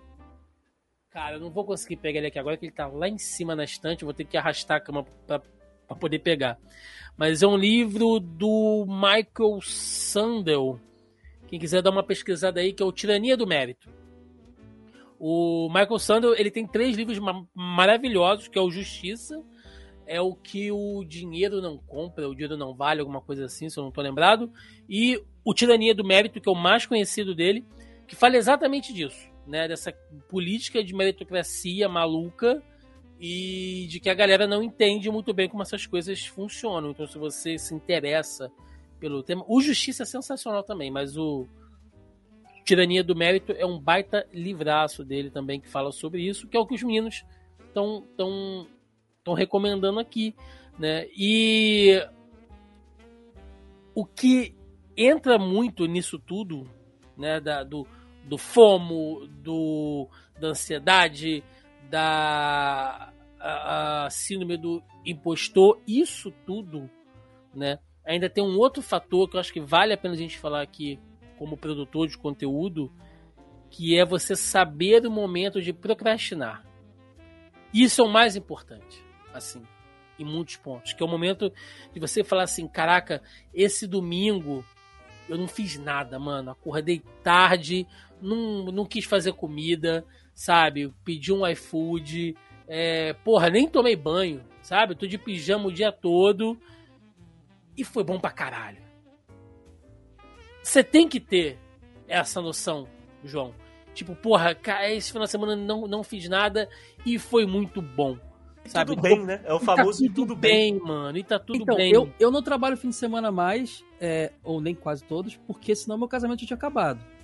Só que eu sempre tô me sentindo culpado segunda-feira. Sempre. Porque eu fico, cara, eu tô aqui até de madrugada. Se eu tivesse trabalhado sábado, eu tinha feito tudo isso aí, sabe? Mas não, eu tive que fazer outras coisas, tive que viver. E aí é Eu- complicado. Isso é uma coisa que eu, que eu que é muito complicado pra mim, porque durante a semana eu trabalho, né? Eu trabalho, eu tenho alguns projetos que eu tô tocando agora, faço live, tô, voltei a fazer live todo dia, tô tendo um retorno até legal. É, por causa do apoio da Riot, né? Tenho, aquele negócio que a gente falou, né? Eu consegui um apoio da Riot, portanto eu tenho visibilidade agora, as lives estão dando certo. Mas, tipo, tudo isso é, eu não diria que foi sorte, só sorte, teve trabalho também, mas eu conheço gente super talentosa que poderia estar no meu lugar e não né? Então, assim. É. Mas é, é, aí chega fim, aí chega fim Caio de semana. sacanagem, sacanagem. Síndrome de Caio Hansen. Vamos, Síndrome de Caio Hansen. É, vamos substituir o nome. Mas chega, chega fim de semana, né? O que que acontece? Como eu cubro esporte eletrônico, a maioria dos jogos de esporte eletrônico são jogados no fim de semana. Então eu trabalho a semana toda, chega final de semana, eu fico de uma hora da tarde até quase de noite assistindo os jogos para depois fazer o vídeo é, com, a, com, as atualizações do resultado. E, cara, isso é muito ruim. É bom porque eu gosto do que eu tô fazendo, só que é muito ruim também. Por isso que o, que o Caio falou, cara. Eu tenho duas filhas pequenas, eu tenho uma esposa, e a gente só consegue, de fato, se divertir, fazer as coisas, quando a temporada dos jogos acaba, sabe? Porque é meu trabalho, meu trabalho mesmo, tipo, é assim que eu ganho dinheiro. Então, tu fica naquela de trabalhar sete dias por semana e eu sempre fico na neura de o quanto eu tô perdendo. Acho que as minhas filhas estão crescendo esse tempo, sabe? E, e, é sempre essa luta que a gente tem que ficar fazendo, que é o, é o famoso, o maior, o, o, o, sempre o culpado de tudo, né? O famoso capitalismo, né? Porque ao mesmo tempo Sim. eu não posso deixar de fazer porque eu preciso botar dinheiro dentro de casa. E assim, modéstia à parte, eu sou bom no que eu faço. Então eu poderia arrumar um emprego CLT normal e, sei lá, só trabalhar de segunda a sexta? Poderia, mas eu sou bom nisso e tá, tá dando resultado. E aí tu fica, caraca, que, o que, que eu faço agora? Né? Eu dou mais atenção para minha família, ou faço o que eu sou bom e que tá dando resultado. É muito difícil, cara. É um dilema que eu vivo. Assim, você não sabe como dói, mano, quando eu tô trabalhando ou fazendo live, tipo, nove da noite, sei lá, no sábado. Minhas filhas batem aqui falando, pô, pai, vamos ver um filme. Eu falo, não, papai tem que terminar aqui. Aí eu vou, tento terminar já, e quando eu chego dez e pouco, elas estão dormindo, porque elas acordam cedo pra ir pro colégio. Fala, perdi, sabe? É muito complicado. A gente tem que fazer escolhas e, assim, nem sempre vai ser é.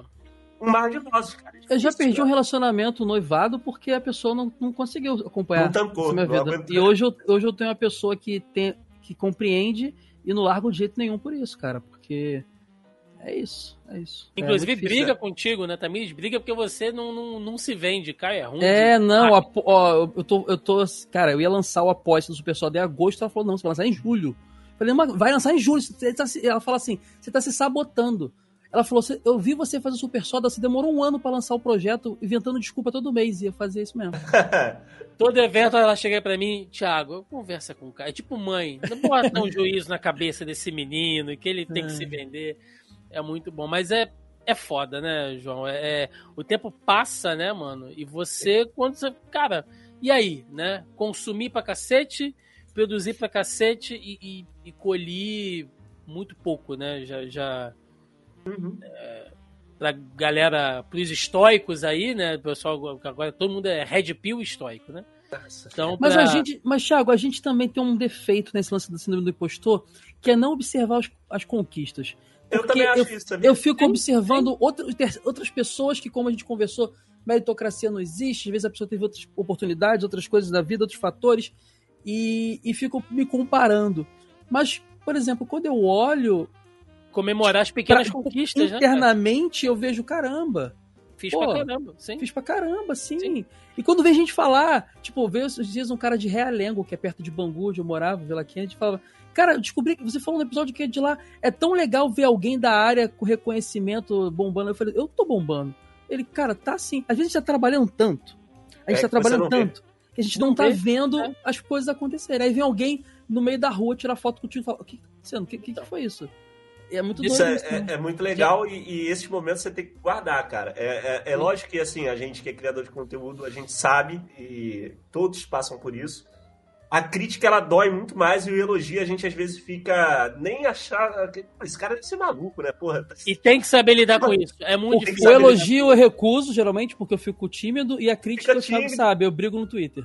É? Não. E outra coisa, é, é, tu faz um vídeo, faz um conteúdo, tem 10 comentários, 9 estão te elogiando, um tá te criticando. Aquele te criticando Pega. Pega. é o que faz um triplex na tua cabeça o dia Porque inteiro. tu ficou, cara, uma, um me- uma semana fazendo aquilo. Os elogios, você já meio que torce por aquilo, mas você imagina que vai ter, porque você tá achando bom o teu trampo. Mas a crítica tu fala, pô, filha da mãe, não tá ruim, cara. Tu veio só pra Mas atazanar. às vezes. trampei Caio, pesado. é- mas é um. Assim, tem a crítica. Eu sei que é um papo super batido, né? Mas tem a crítica que é construtiva de verdade. Tem De o- verdade. De verdade. Exemplo, exemplão aqui, de novo, né? Por causa dessas paradas que rolou aqui. Primeiro, a crítica construtiva vem em box. Já fica aí a dica. Não, não, não é, não é aberta, não. Já vem, vem no inbox. crítica construtiva que você nem sabe que ela tá rolando. Vou te dar um exemplo.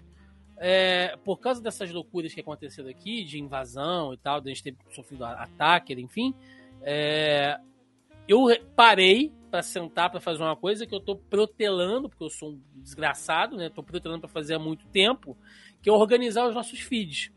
Por Uhum. quê? De uns. Desde que o, o Spotify começou a aceitar podcast, tem mais ou menos uns três anos isso.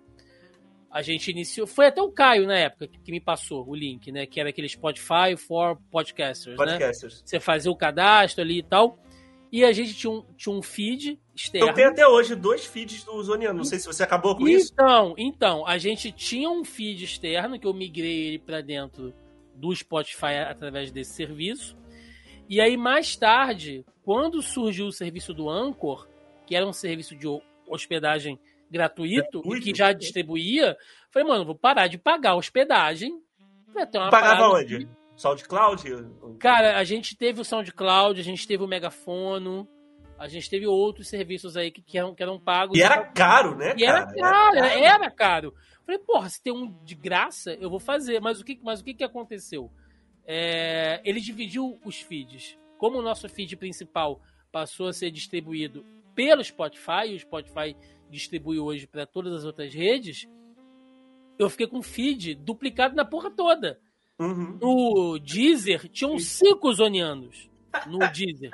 E não sei porquê. E aí, isso foge a métrica, É que ele né? pega o feed do teu, do teu do teu WordPress, ele pega o feed Pois que é, tu criou pois é. antigamente, Tudo, né? pega o novo. É... Então, então o que que acontece? Para as nossas métricas, É isso era uma merda, porque, sei lá, eu tinha, sabe, 500 assinantes em um feed, 300 assinantes em outro, sabe, tantos downloads em um, tantos E downloads o João, que tava em dois, você já, já ferra a tua métrica, porque ele tá em dois, tu não sabe. Ele Eu tá em ficava dois, escolhendo. Hoje eu vou escolher, eu vou escutar esse. Vou E escutar aí, esse. e aí eu fiz o quê? Eu tive que, que unificar isso tudo, né?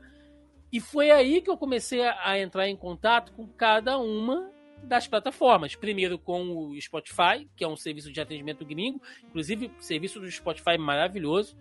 Legal. Entrei em contato com os caras, não, tem que mexer, fazer isso. Ele responde Ah, rápido. É. Cara, foi muito bom. O pior é o Google Podcast. Esse aí Organizei o Google. é um eu- mês pra te responder. eu, eu até consegui, porque eu assino aquele Google One, né? Eles dão um, um suporte para os serviços do Google. Então eu consegui ter um suporte, consegui resolver. O Deezer foi muito tranquilo. Todo mundo fala que o serviço do Deezer é uma merda, não sei o que, para a, a questão de quem faz, né? O conteúdo. Me atenderam super bem.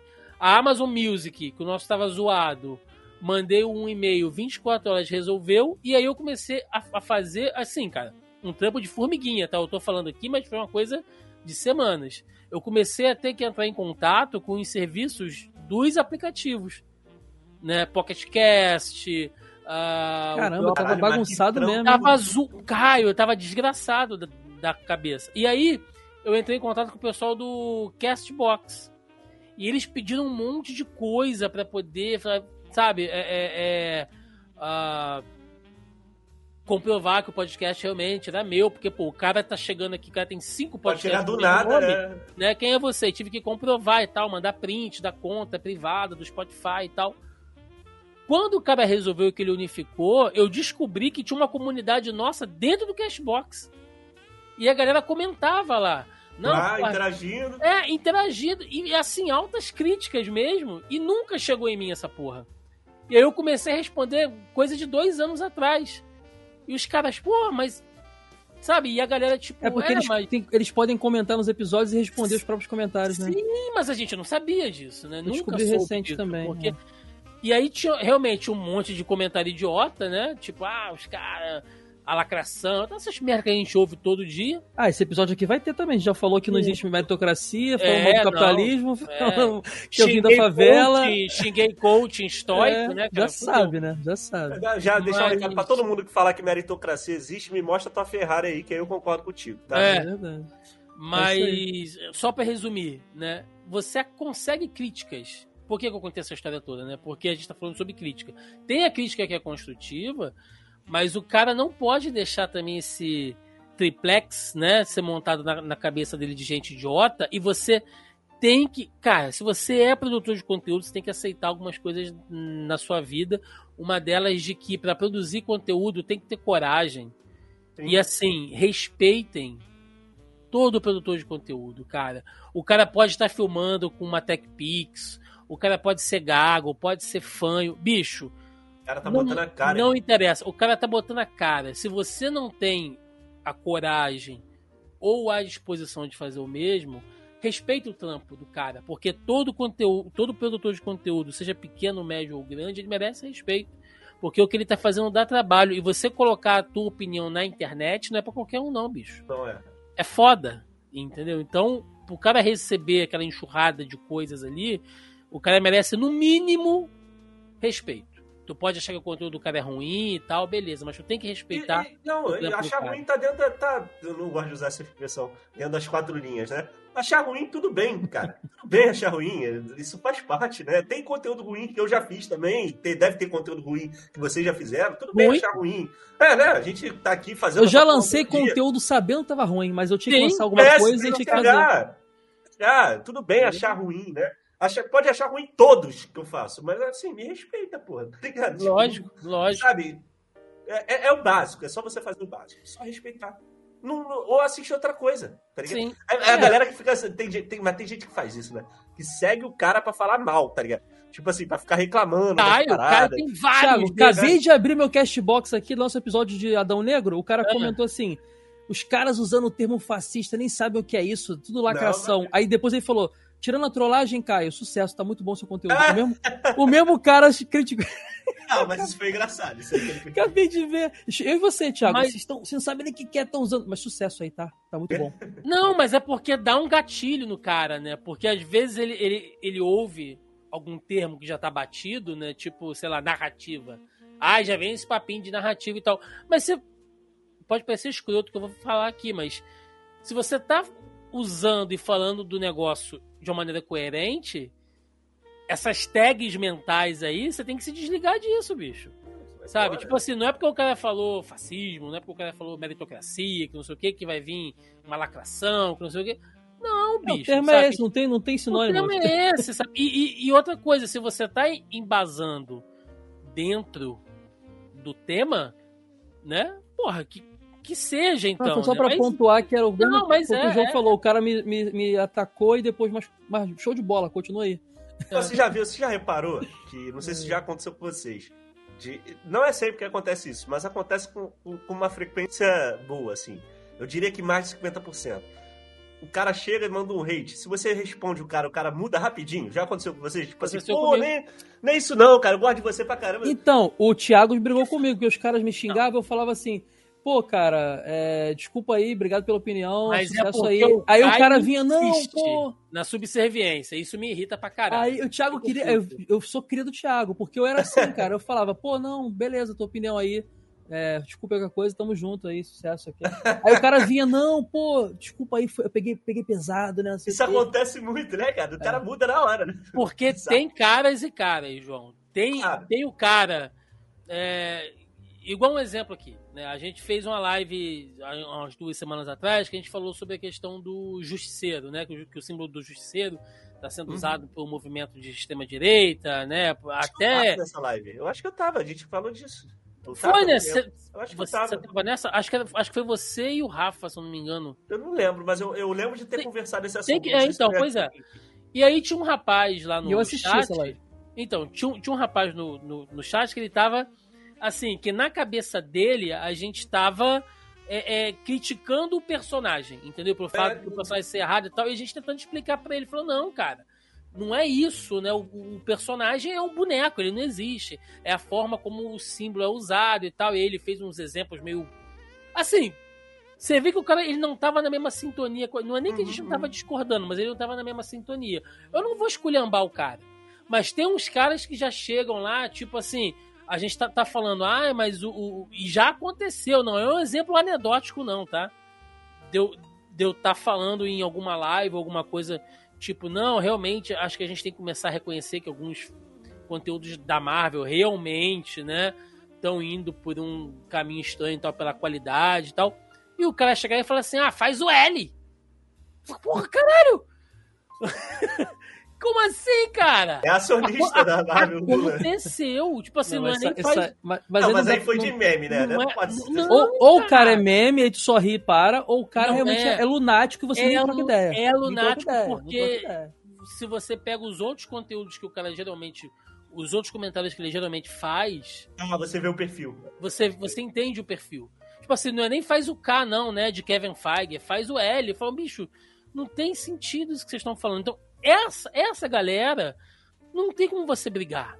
É, não tem, não tem diálogo, não tem nada. Não tem, mano, não sim, simplesmente não, não tem. E aí eu queria entrar no último tópico, né, do nosso papo aqui, que é exatamente esse, a questão das redes, porque a gente falou da posição do consumidor de conteúdo, do produtor de conteúdo e tem daquilo que é o universo onde o conteúdo está, que nós não temos controle, que é exatamente isso, né? É, do cara que produz o conteúdo ou do conteúdo que chega a você mesmo sem você querer, que te faz mal, que é tóxico, que é um conteúdo ruim e que às vezes te irrita o fato de você ver que aquele conteúdo tá bombando.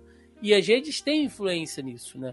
Eu vou deixar aqui o, o, o eu vou deixar uma recomendação de dois livros, né? Vou pra gente dar uma resumida aqui, vou falar de dois de uma vez. Um eu tenho ele aqui físico e o outro não. Né? Um deles é o da é o Algoritmos de, de Destruição em Massa, da Kate O'Neill, onde ela fala muito dessa pseudo-isenção dos algoritmos, né? É lógico que algoritmo não tem sentimento, que algoritmo... Isso é óbvio, né, gente? Mas ela faz ali uma alegoria para explicar, né? Por que os algoritmos não são isentões, né? Por que, que tem um, um direcionamento e tal. Então, ele é um livro interessante. Logicamente que ela pega muito o cenário norte-americano, né? Ela, ela é, se eu não me engano, ela é colunista do New York Times, então ela pega alguns exemplos norte-americanos, mas que servem é, para qualquer realidade hoje. E tem esse livro aqui que é do Juliano da Empoli. Inclusive, eu já até tive o prazer de trocar ideia com ele no Twitter, que é o Engenheiros do Caos, que é um livro que fala basicamente dessa produção de conteúdo como o conteúdo tóxico ele é favorecido na rede, uhum. principalmente pelo teor político, tá? Então é um, é um, ótimo livro. Esse, eu tô sempre com ele na mão, tô sempre consultando ele para fazer algumas coisas. A gente é... fala disso no início, né? Eu não sei se você vai puxar esse assunto da, da do conteúdo sim, da rede. Ah, sim, então sim, tá legal, a gente vai falar disso. É, que é como a própria rede te impele a isso, né? Por exemplo, uh, hoje a gente tem um nicho de produção de conteúdo. Vamos pegar aqui o exemplo da Marvel de novo, né? De produção de conteúdo, é, criticando os filmes da Marvel, porque a Marvel ela tem dado muito espaço. E aí eu não vou nem entrar no mérito, tá, gente? Se, se é algo realmente uh, feito de. Ah, porque a, a Marvel é boazinha e tal. Não é o caso. Logicamente a gente sabe que tudo é, é empresa e tudo existe para isso. Mas é nítido que a Marvel tem uma certa preocupação com a questão de uma representatividade dentro do conteúdo dela. Né? Se você pega ali os heróis, os vilões, os personagens, você vê que ela aborda alguns temas políticos, né? É, é a questão da, da, da significância que ela dá para os personagens femininos dela é bem interessante.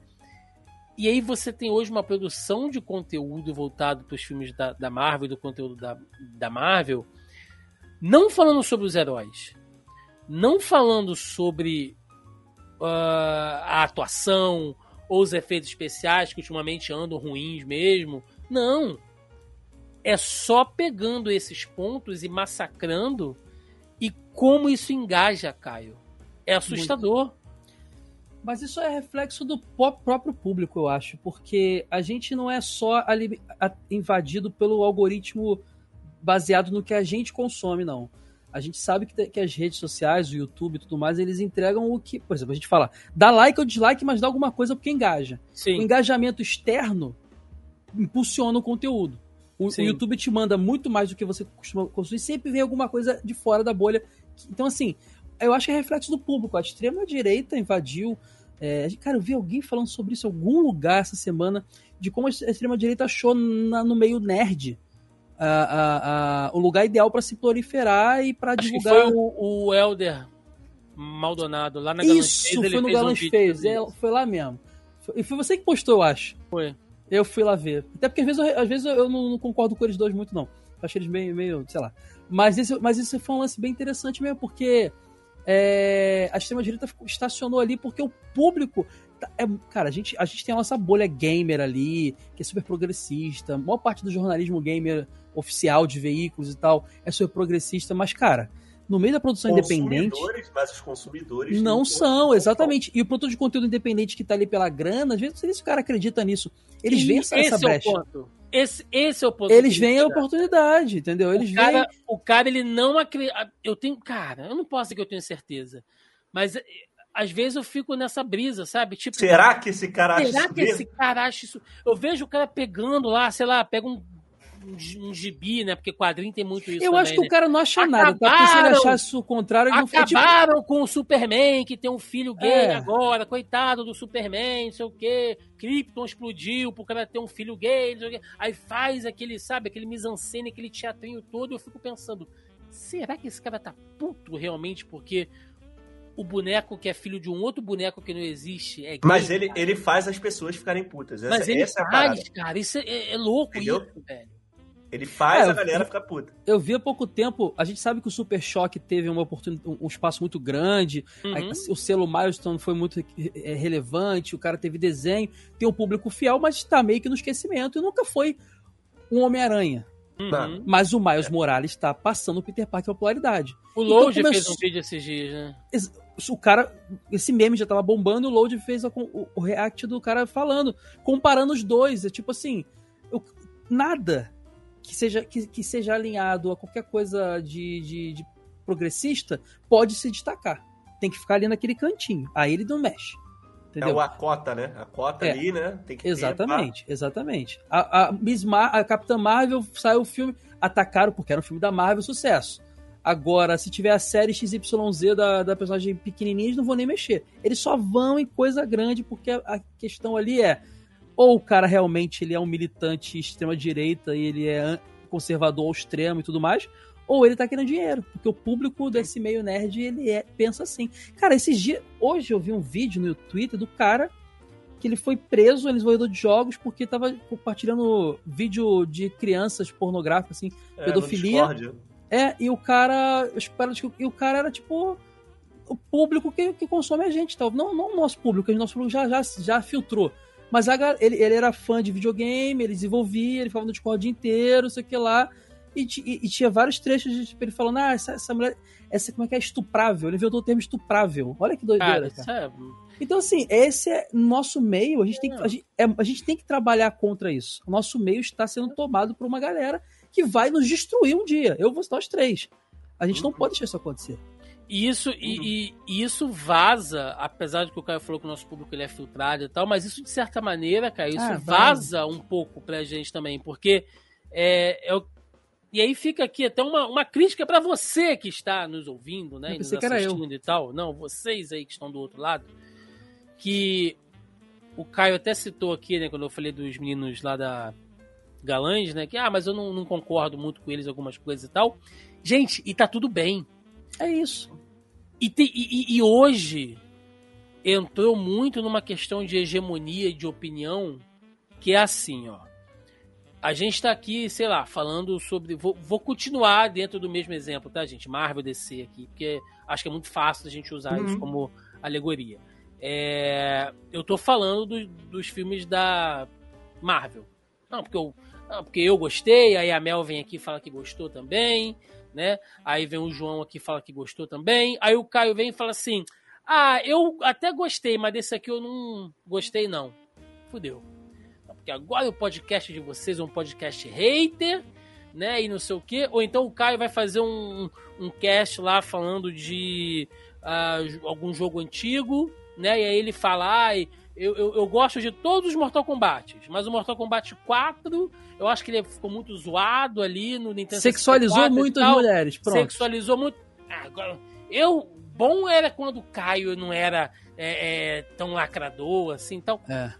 Bicho, a, última ele... a última eleição que perdi muito público, mas ganhei também muito Ah, eu também, mas tô nem aí. Eu gente, gosto. gente, vocês não têm. Primeiro, se você confia no conteúdo do seu produtor, não tô falando só da gente, não, tô falando como um todo, tá? Se o cara não fala só o que te agrada, ele já tem um certo mérito ali. Porque ele provavelmente está mais preocupado em passar o que ele pensa. Pode ser que não feche contigo 100%, né? mas pelo menos você vai estar tá sabendo que o cara está te passando uma opinião sincera. E segundo, é contraditório, gente, não faz mal não, tá? É, contraditório claro. constrói consciência, constrói conteúdo. Se o cara só fica, se você só ficar batendo palma pro maluco dançar, velho. Você vai consumir um cara que fala sempre tudo o que você quer ouvir, né? Tipo assim, porra. E isso mas... não existe, João. É uma ideia. Primeiro que não existe. Primeiro que não existe. Segundo que se existir, ele tá provavelmente forçando isso, né? Que nem você falou. O cara faz uma análise ali dos comentários e tá sempre tentando agradar a maioria, o que ele não tá sendo ele mesmo. E assim, é, isso, é, o cara falou essa parada, né? De tipo, perder público. Cara, eu nunca. Desde eu comecei a criar conteúdo por volta de 2016, 2017. Eu nunca. Já para tirar isso do caminho, eu nunca me envolvi, nunca, sei lá, declarei voto, fiquei falando de política. Só que eu acho que na última eleição, por exemplo, né? Eu tô falando por mim aqui, não tô falando pelo Thiago, pelo Caio. Não era uma questão de opinião, tá? Para mim, era uma questão de certo ou errado. Então, assim, eu não liguei de perder. Era muito risco que podia acontecer, é, né? Entendeu? Então eu me posicionei. Mas, assim, eu entendo, agora fazendo um advogado do diabo aqui, eu entendo o cara que quer ouvir um podcast pra só, sei lá, eu vou ouvir um podcast falando do jogo do Miles Morales. Ele quer ouvir só sobre o jogo, só não quer e aí, de repente, a gente puxa um tema político, o cara, de repente, não concorda muito com aquilo, e às vezes nem o cara nem é de extrema-direita, ele só. Cara, assim, tem problema, sabe? Eu não consigo ver problema nisso. Eu, eu consumo vários criadores de conteúdo Sim. que pensam coisas diferentes. E essa parte que eu não concordei, essa, de repente até me engrandece. De repente eu mudo de opinião sobre alguma Mas coisa. Mas eu acho engraçado, João, gente que chegou para mim e falou assim: eu, eu, eu, também. O máximo que a gente vai falar são coisas que para mim não é, não, é nem, não é nem político, é, é, é humano, que é tipo assim, tá sexualizando Sim, a mulher, né? tá, assim, mas aí, mas o, o, cara foi no meu Instagram, aí viu lá, eu fiz o L, aí o cara, vou parar de ouvir porque você mistura. Não, mas aqui não tá, não, gente. Eu fiz o L no Instagram, pessoal. Não tô falando entendeu? isso no meu programa, é, né? entendeu? Mas assim, não. e o lance todo que eu acho também é, dessa parada toda é que eu, eu perdi público pra caramba. Mas o que eu fidelizei da galera é sim. entendeu? E vou te falar, ó, agora uma dica para você que quer produzir conteúdo agora. O volume não te dá dinheiro. Você bota o apoia-se lá, quem vai te pagar o teu apoia-se vai ser que, que vai no teu patrocinador é comentar lá. É, é, a galera. São, é melhor você ter os, os mil fiéis do que os cem mil que nem, nem comenta no teu parada, que te consome e joga fora, entendeu? Perfeito. Aí, você agora nailed, tá ligado? Porra, acertou. Porque isso Bate é aqui, o... cara. Bate aí. Eu vivo disso, eu tô falando sério, eu vivo disso. Se você juntar todas as minhas redes sociais, eu sou um macro influenciador. Se juntar tudo, tem 35 mil pessoas. Se juntar tudo que eu tenho. Mas só que eu tenho uma base fidelizada que eu conquistei ao longo dos tempos que me permite minimamente pagar as contas, tá? Não tô falando que eu consigo viver bem, nem pagar tudo direitinho. Graças a Deus eu casei com a dentista, dentista ganha dinheiro, produtor de conteúdo não. Mas a, a, gente consegue se virar. Mas por quê? É, eu, eu, primeiro, eu trabalho muito bem essa minha base, questão de trabalho que eu tô falando. Não é um, um, uma relação de tipo assim, de exploração. Não. Eu trabalho de tipo de estar com os caras mesmo fazendo churrasco de vez em quando na minha casa, tá? Tipo a galera que mora aqui no Rio. Inclusive temos e que tu faz muito churrasco mesmo, que eu percebi. Eu gosto. Ah, mas... ostenta pra caralho. Só nunca fui chamado. Nó- nós, nós iremos fazer o nosso. Só que, assim, isso é uma dica muito importante, cara. Você saber qual o público que você quer atingir. Porque quem. É é aquela fase no, no- do país da, do, do- da Alice no, no País da Maravilha, né? Se você não sabe pra onde quer. Sei lá, tipo, é, se você não sabe pra onde vai, qualquer caminho é caminho certo. eu- pô, cara, você tem que. ah, Eu quero comunicar com quem? É, com essa galera aqui, beleza. E na eleição, cara, eu perdi bastante público também, mas eu recebo, recebia muitos comentários de, da galera falando, fala, cara, penso diferente, não concordo com quem você vai votar, mas é legal, tipo, tamo, tamo junto, continuo com você, porque você também tem que saber ter a expertise de separar. É, é uma coisa que eu vejo, por exemplo, o Felipe Neto fazendo muito bem. Se você vê ele no YouTube jogando Minecraft, ele solta umas piadinhas ali, né? Quando tem o, Mas não o- compromete a- o conteúdo dele. não compromete, ele solta uma piadinha, tipo, aparece um boi. Ele fala, ah, o eleitor ali do. né, daquele cara. Pô, piadinha nessas caradas. É, tá de cara, mas tipo assim, não é o tempo todo, sabe? Ele não fica pedindo voto, tá ligado? Tipo, pra ninguém. Então, você também tem que ter essa expertise, né? Não, no mas- meu, mas no o- meu canal de esporte eletrônico eu não falo de política, mas no meu canal Mas pessoal, o no meu fato, Instagram, João, eu vou falar, tá ligado? Se eu quiser. Mas olha só, eu também. Se eu, se eu vou lá no Instagram do, do cara que eu consumi, ele é hiper reacionário, eu, eu- mesmo que ele não fale no conteúdo, eu também paro, porque eu não quero dar, Hum. dar palanque. O negócio é que eu não vou pra ele falar que ele tá misturando o conteúdo, porque ele não tá. Não, o problema é mas- mas ele falar, cara, você tá misturando. Eu falei, não tô, gente. Às vezes, olha só, pegar um exemplo que aconteceu agora aqui, né? Real time. O Caio falou aí do, do podcast lá de Adão Negro que a gente gravou pro Super Soda e eu lembro exatamente o que a gente falou. Quando a gente citou esse lance lá do fascista e tal, a gente estava falando daquele sistema lá de governo, lá de Kandak no, no filme, que era controlado pela Intergang. Aquilo ali é um- um- um- Logicamente que o filme não se aprofundou nisso, né? Mas ele passava uma ideia de ser um regime bélico fascista que os caras Isso não é Então, opinião, né? Esse é que é parada. Isso não é opinião. Isso é. é igual eu É pegar, falar de, sei lá, Star Wars. Falar sobre a nova ordem, né? Que apareceu nessa trilogia nova e como ela tem a base ali, né? Nos, nos conceitos também. Como ela, pode, ela é uma organização fictícia, mas cujas doutrinas, né? São fascistoides, se você pegar, que há uma inspiração política ali. Eu não tô sendo panfletário, caralho. O Mano, conteúdo é, é, esse. Isso não é opinião. Isso é Até fato. porque fascismo teve na direita e na esquerda na história do mundo aí. Não, e, e- e- assim, Caio, se eu. Se eu, eu é, é porque parece muito escroto falar isso, sabe? Mas é o nível de maturidade do, do conteúdo que o cara quer. Entendeu? Ele quer que eu sente aqui, né? E eu chame outras pessoas pra falar, sei lá, uma hora comigo aqui e falar assim: gente, vamos falar do filme do Adão Negro. Não, o Adão Negro, o The Rock, estava muito bem, estava muito forte, muito bonito. Naquele filme, quando ele soltou o raiozinho, né? O poder que saiu da mão dele, nossa, vocês viram que grande Parece a gente fez? quando falava de X-Men criança. Porque quando eu era criança, eu só via poder no X-Men. Só que aí, eu, eu não sou mais criança, eu Porra, a consigo gente ver tá as chamadas. É, saca? Caralho, sabe, pessoas adultas, maduras já. Ó, tipo, vou dar uma "Ai, não quer dizer que vocês são adultões pra falar. Velho, é um conteúdo um pouco Isso. mais maduro. Pelo Olha amor só, de Deus, vocês têm que ter maturidade pra entender. de, de livro aqui que chegaram hoje por, por- ó. Está, está super literário esse programa. A galera Vou que indicar tá um livro vai também. tá vendo. Pegar o Pô, Kama cara. Sutra aqui, tá aqui com É livro Pra O fuder do- com a audiência. dela cair, caiu o YouTube do, do, do Zona E. Ó, o primeiro livro aqui do Jason Stanley chama Como Funciona o Fascismo. Ah, eu Esse tenho. livro aqui. é, então, esse livro aqui, se Esse é você bom. lê e você. Sei lá, vai, lê e chega na tua opinião e vê se a gente não tá.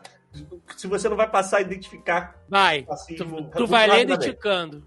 É. Por mais que o Caio falou, pode existir isso na esquerda também? Pode. Inclusive, você Já que, existiu no que é mundo. de direito, dá uma, dá uma lida até pra você passar. E e esse é muito legal também. Chegaram dois hoje, tá fechadinho. Como a As democracias democra- morrem. Puta.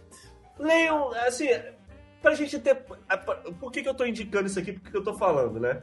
Esses dois livros aqui eu já praticamente já li os dois online, eu queria ter eles físicos pra poder ler de fato, de cabo a rabo. É, muitas vezes a gente não. a- a- por uma- tá eu, Caio e o Thiago aqui falando. Você vê a gente falando de filme, de videogame, e acha que a gente tira as coisas da bunda, né? Quando a gente fala. Não, cara, assim. Eu, quando eu falo. eu- meu pai é professor de história, um, um dos caras mais inteligentes que eu conheço. É, e tudo que eu aprendi foi através de, de, de referência. Meu pai não chegava para me explicar sobre fascismo tirando as coisas da bunda ou coisa que ele recebeu no zap, mano. É assim, ele leu, e eu procuro fazer isso também. Então, uma dica que eu deixo pra galera, porque principalmente aqui, já que a gente tá nesse bloco falando de criadores de conteúdo, para quem vai criar conteúdo, é, na internet a gente escreve a caneta, tá, gente? Uma declaração, uma coisa que eu falo aqui nesse podcast, dá, e quanto mais você vai ganhando notoriedade, vai, teu trabalho vai crescendo, você vai ficando, entre aspas, mais famoso, uma pessoa pode resgatar uma fala sua, uma fala nossa aqui, Caio, daqui a 10 anos e pode te cobrar por isso, tá? Então, tente sempre, quando você vai fazer um comentário, que seja, que seja um, um, um tweet que tu vai responder. Tenta fazer da, da maneira mais responsável e mais embasada possível. Se você quiser ser criador de conteúdo, porque lá na frente essas coisas podem te pegar, cara. Então, assim, por isso que é legal a gente indicar livro, né? Que a galera não tem mais o costume de ler. Só que ler, parada que a gente tem que fazer mais, né, Caio?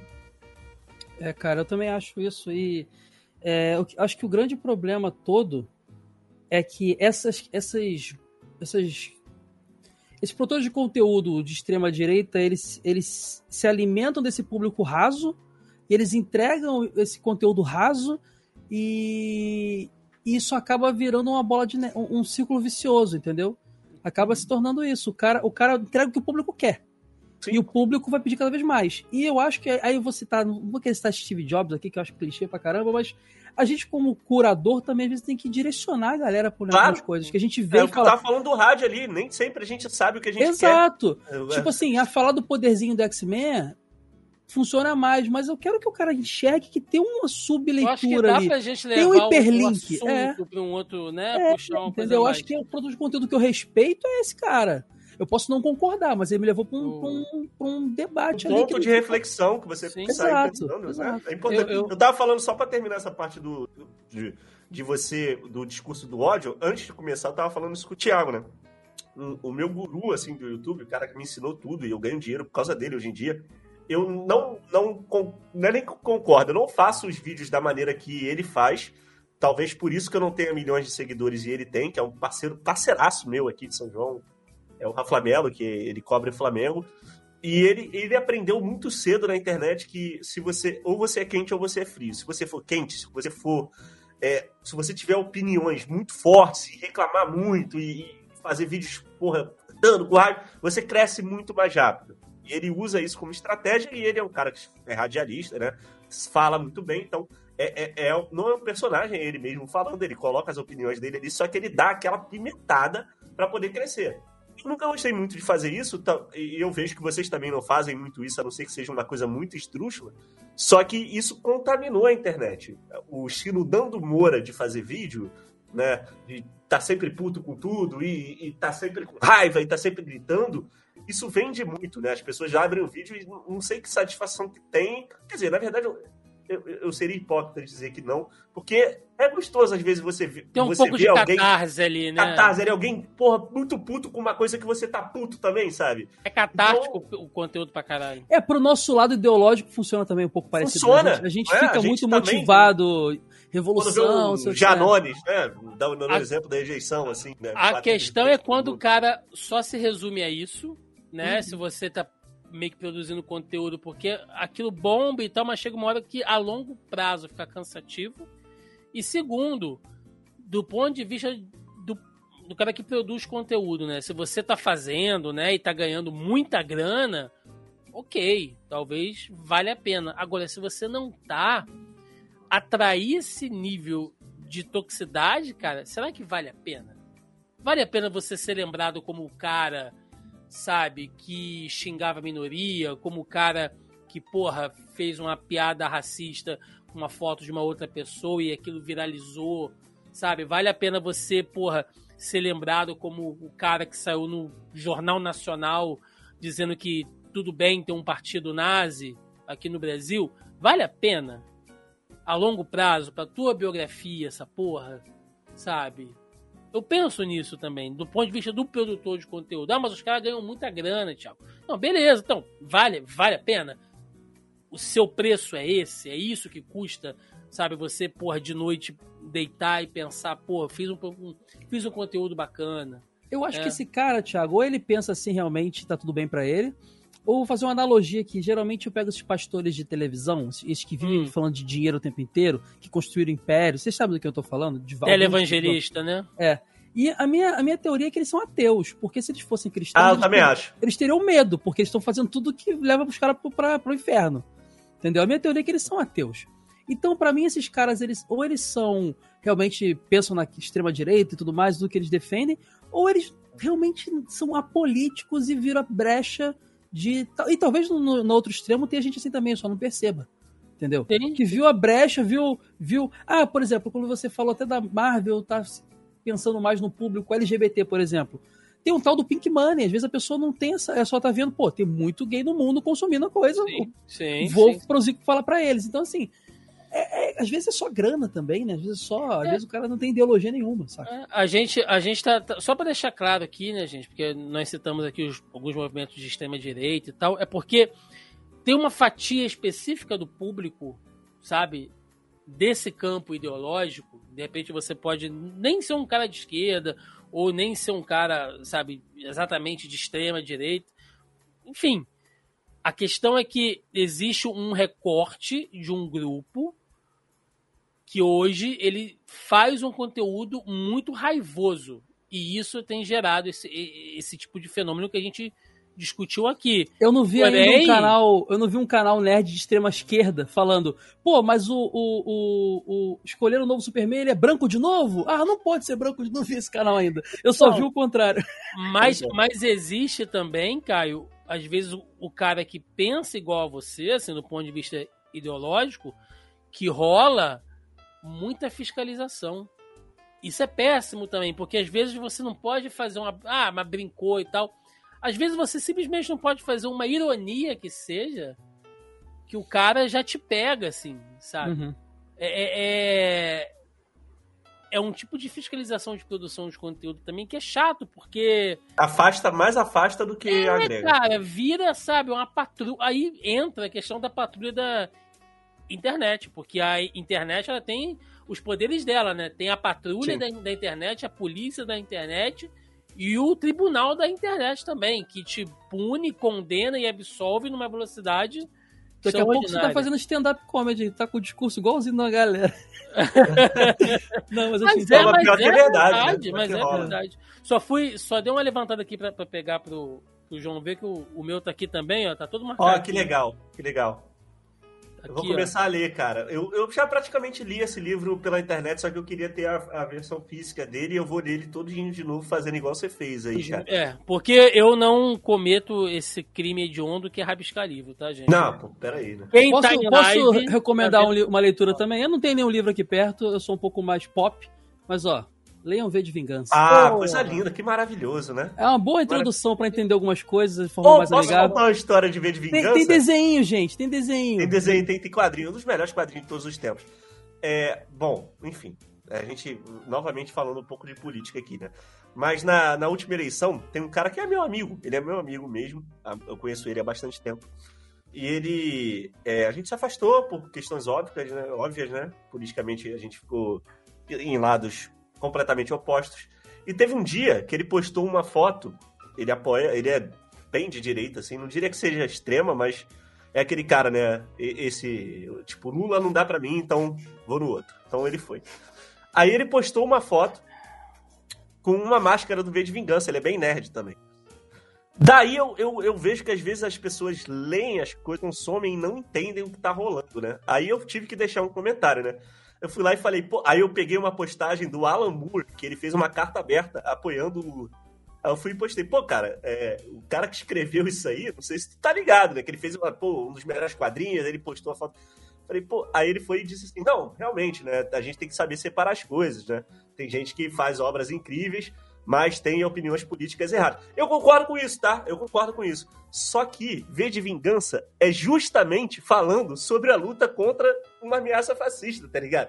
Então, tipo, se ele estivesse falando de outra coisa, tipo, de, de outra Apesar obra de ser que um não ponto de vista sobre anárquico, mas sim. é. anárquico, que, que eu Sim. tenho várias críticas, inclusive, tá? Não, não concordo com, com várias coisas que o personagem faz, obviamente, mas é um personagem. Uhum. Mas assim, o cara leu e não entendeu a parada. Eu acho isso meio bizarro, né? A galera que é, porra, de ultradireita e consome X-Men e acha foda. Não entendeu, não leu, não entendeu. Star Wars, mesma coisa. A não ser o cara que é mais honesto. Tem um brother meu que uma vez que ele falou que no Star Wars quem bagunçou tudo foram os rebeldes. Era pra deixar o Império que tava todo mundo bem. Eu falo, pô, pelo menos tu é honesto, cara. Tá ligado? Tipo, É. Tu, tu viu, tu falou, tu acha que tá bom assim, então beleza. Ué, tal o, o Andor aí, né? Que mostra o ponto de vista de pessoas que vivem dentro do, do Império. O cara que tá vivendo a vida dentro do, do Império e colhendo aquelas benesses, né? Tá ele, tudo bem, tá pô. Palpatine é meu senhor, né? E nada me faltará. Só pra pegar a carona na recomendação do Caio, que ele vai me dar agora o prêmio babaca, né? Quem, quem tá na live aí tá vendo, ó. Leiam V de Vingança. Tá A dele, a dele é encadernada, o meu é fa... Eu sou humildão, cara. O meu é papel Aí. ca- é cartão. Mas, ó, mas calma aí, calma aí, calma aí. Mas calma olha aí. só, mas, mas olha só não, peraí. não, não, mas o teu tem assinatura do, do David Lloyd? Porra. Tem. Ah, vai se ferrar, então. Eu olhando pra trás aqui pra ver se eu pego alguma coisa maneira aqui, mas Tem o Sakura Card Capture, leram? Inclusive, mandar um beijo pra Tibi, que foi quem conseguiu o autógrafo do David Lloyd pra mim, porque eu não, não consegui ficar pra pegar e a Tibi Se conseguiu. bem que pegar. ele tá no Brasil toda semana, se bobear. né? É, é, é. Ele e o Van Damme, né? Ele- toda semana eles estão aí. Ele e o, e o Xota na cama também. no Shota na cama, porra. Tem uma casa, ele tem uma casinha lá na Liberdade, um apartamento na Liberdade. Ele já. fica lá. Ele vende no Molecada. Pra gente encerrar, então, né? Desse papo todo que a gente falou, que a gente começou aqui, eu acho que foi muito bom, acho que a gente abordou várias coisas aqui. Eu quero saber. A gente só falou merda. Ah, Tudo nada. que, tudo que, que, assim, merda no sentido de um monte de problema, né? Pra Uhum. consumir, pra produzir do ambiente de internet. Agora eu quero saber uma solução. Caio Hansen, baseado em todo este cenário apocalíptico digital que a gente está aqui há quase mano. duas horas falando, como é que a gente faz pra reverter isso tudo? Como produtor e consumidor de conteúdo? Não sei. eu não sei. Cara, igual aquele papo que tava rolando essa semana aí, do lance de, é, de- é, inteligência, inteligência artificial, que não tem mais volta. Eu acho que não tem volta. Eu acho que a gente vai se, se degradar cada vez mais e em algum momento a gente vai começar a valorizar outras coisas naturalmente, vai começar a valorizar relações mais é, é, é, mais conteúdo tradicional, voltar a ler livro, voltar a ver, encontrar pessoas pessoalmente, va- valorizar o, o analógico de novo, talvez. E talvez, eu não sei, sinceramente, eu não sei, cara, se tem solução não. Eu sou bem niilista, eu acho, sou bem pessimista, na verdade. Eu acho que o negócio vai só piorar, a gente vai adoecer cada vez mais, a gente vai, vai, vai ser uma grande droga, assim. Aí talvez os sobreviventes a isso busquem outras saídas e o mundo se, se alte- altere, porque a gente vive também nesse lance, né? O mundo vai mudando o tempo inteiro, né? Então, talvez, não sei, cara. eu- É muito ruim, eu fico muito mal quando eu não sei responder uma pergunta, eu não tenho nenhuma opinião concreta sobre Uhum. isso. Tá certo. E você, João? Também é tão. Não sei. Ser igual o Caio, que tá pagando de, de Nietzsche do, do, do- do século XXI aí agora. Cara, tá não sei. A gente, a gente não entrou ao muito- máximo. É, a gente não entrou muito nesse, nesse aspecto, então eu vou, eu vou resumir rapidinho, porque eu, como tenho duas crianças em casa que nasceram na era do TikTok, na era dos vídeos curtos, na era. Cara, é, eu acho se- que. Eu acho que pra gente, a gente, assim, vai ter que tentar se adaptar igual, sei lá, é, o jeito que a internet mudou nos últimos anos foi muito drástico, né? É, a gente estava acostumado com, com um tipo de formato, aí chega, aí chega esse negócio de Web3, vídeos curtos, para criadores de conteúdo isso está muito difícil, até para consumir. É, só que eu, eu, eu vejo as minhas filhas consumindo conteúdo e eu dou os direcionamentos básicos e elas conseguem entregar coisas muito legais, cara. Tipo, por exemplo, é, o TikTok é terrível se você deixar uma criança solta ali. Só que se você mostrar para ela que aquilo ali pode ser uma forma de aprender divertida, eu pego o celular delas e boto várias paradas de ciências para eu forçar o algoritmo do TikTok a entregar mais ou menos o que eu quero. E vira e mexe, eu tô aqui trabalhando, elas vêm mostrar um vídeo de um cara que, sei lá, fez um experimento com um negócio e aí, porra, fez um balão. Então, sim, esse tipo de conteúdo curto que a gente vê hoje em dia, mais raso, se a gente. Eu tô falando pra próxima geração, né? A gente já tá ferrado, tá lascado. Mas se, se a gente, pô, pro- sei lá, para um sobrinho teu, se você direcionar, eu acho que ele é muito válido, porque você apresenta ali informações condensadas que a criança tá, vai conseguir consumir, interessar e tal. Então a gente tem que achar o caminho de fazer isso dar certo. Como? Cara, a gente vai ter que lutar para aprender, igual meus pais tiveram que aprender a lidar com um filho que tem todas as respostas do mundo quando a internet surgiu na casa, no computador, sabe? Será que esse moleque vai ver pornografia? Será que ele vai. Como é que a gente faz para guiar ele no caminho certo, né? E a gente vai ter que aprender a se adaptar a isso, a forma de consumir conteúdo, a forma de criar conteúdo, tudo isso vai ser ao longo fazer, a gente vai ter que estar tá trocando o pneu do carro toda hora enquanto o carro está andando. Essa é a grande verdade, como criador e como consumidor. É, achar uma maneira de a gente já, já debateu isso aqui, a questão dos streams. Pô, qual streaming eu vou assinar? Será que vale a pena eu ter todos? A gente vai ter que se adaptar. As coisas estão mudando, vai ter uma hora que eu acho que vai se estabelecer, sabe? Vai ter uma hora que vai, as coisas vão dar uma estabelecida ali, os grandes players vão se posicionar. Mas por enquanto está muito efervescente essa parada. Depois da pandemia, a parada está meio louca ainda. Mas eu não vejo com tanto pessimismo assim, não, Caio. Mas a situação não é fácil. A gente vai ter que saber aprender a lidar. E assim, eu falei pra caramba e talvez não tenha falado nada, isso diz muito sobre esse momento. Né? A gente tá tentando entender o que tá rolando. Tanto para consumir é, quanto a gente tenta entender, não dá pra. É. é. Você tá vivendo a história, né? Então é, é difícil fazer essa. Cabe a gente talvez fazer o que a gente tá fazendo aqui, né? É, debater, e, debater. E, debater e e é isso. E deixe, é diga isso. nos comentários se nós três deveríamos ou não ter um podcast ou qualquer outro projeto juntos. Ah, isso aí, deixa aí. Quero saber tipo um Ilha de Barbados, só que da gente, sabe? Lembra? Do... É, é Lacradores, vai ser o nome do. do... É. digam aí, digam todo, aí. Todo podcast a gente fica é, é, é mostrando o livro, tá ligado? Falando pra galera é, ler, tá, vai ser bom. Tá, tá, tá, muito, muito palestrinha esse programa. Mas aí, então ficam ó, várias indicações de livro aqui, indicação de quadrinhos. Eu acho que foi super proveitoso.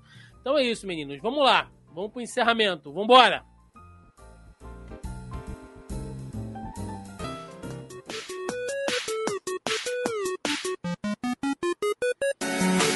E chegamos ao final de mais um Zoneando Podcast, onde falamos da hiperprodução e consumo de conteúdo que passamos hoje, né? Essa grande demanda de filmes, séries, quadrinhos, livros, né? Tudo ao mesmo tempo, tudo em todo lugar ao mesmo tempo e sem você sair de casa, né? Literalmente ali sendo bombardeado, essa obrigação de ter que consumir tudo o mais rápido possível e também daqueles que se uh, propõem a produzir, né? Sempre cada vez mais, em mais redes e numa demanda para atender um público cada vez maior né? Qual as vantagens, o que isso está causando para a gente? Acho que foi um papo bem bacana. Acho que a gente trouxe aqui alguns conceitos bem legais.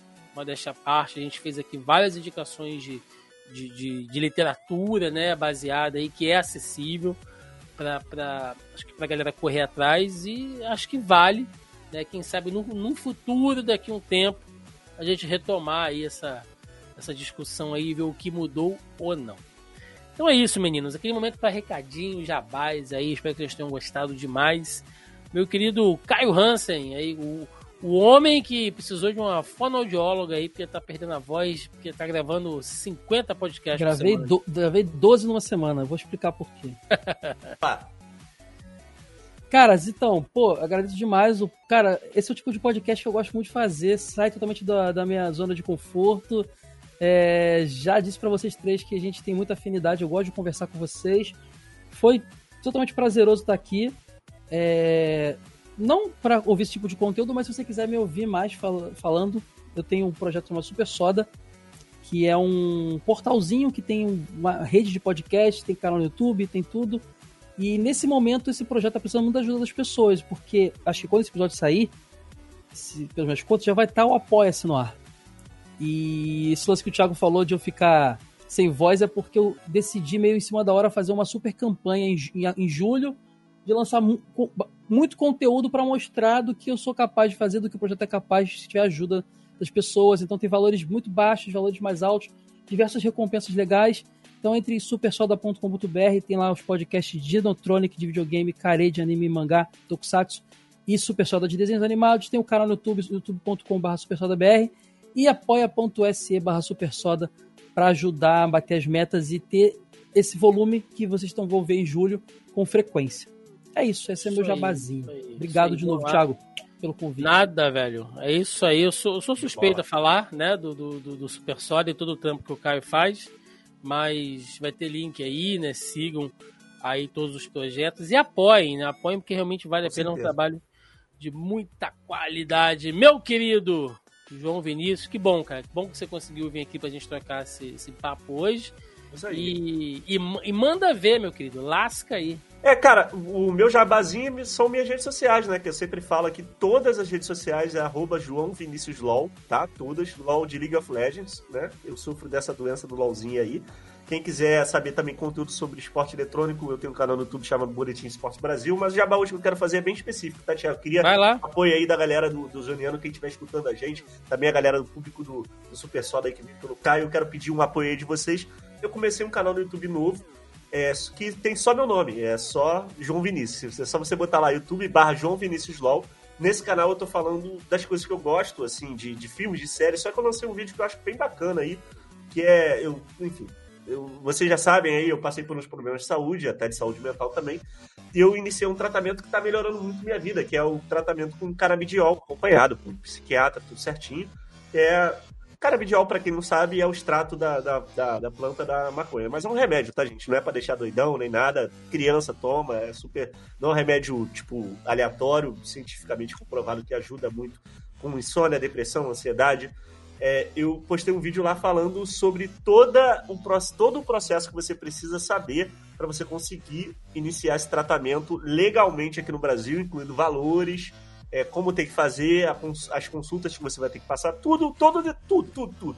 Então, galera aí que, de repente, sei lá, você sofre de insônia, se você tá, sofre de ansiedade, se você sofre de depressão, essa, esse remédio ele ajuda cientificamente comprovado, tá, galera? Dá uma olhada lá, vençam os preconceitos. Eu não sou maconheiro, eu não fumo maconha, tá, gente?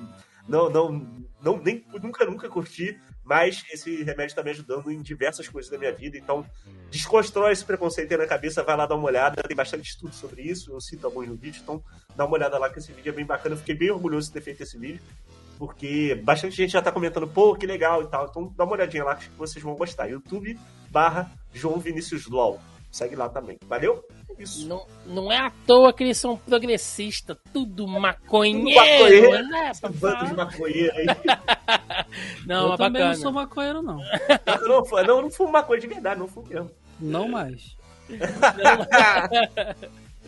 é, rapaziada, é isso, né? Acompanha aí o projeto dos nossos queridíssimos aí. Vai dar tudo linkado, tudo bonitinho. Galera, recadinho de sempre, bem rapidamente, né? É, agradecendo a todo mundo que ficou com a gente aqui, curtiu o nosso podcast. Lembrando, né, que agora você pode acompanhar o Zoneando Podcast em dois formatos.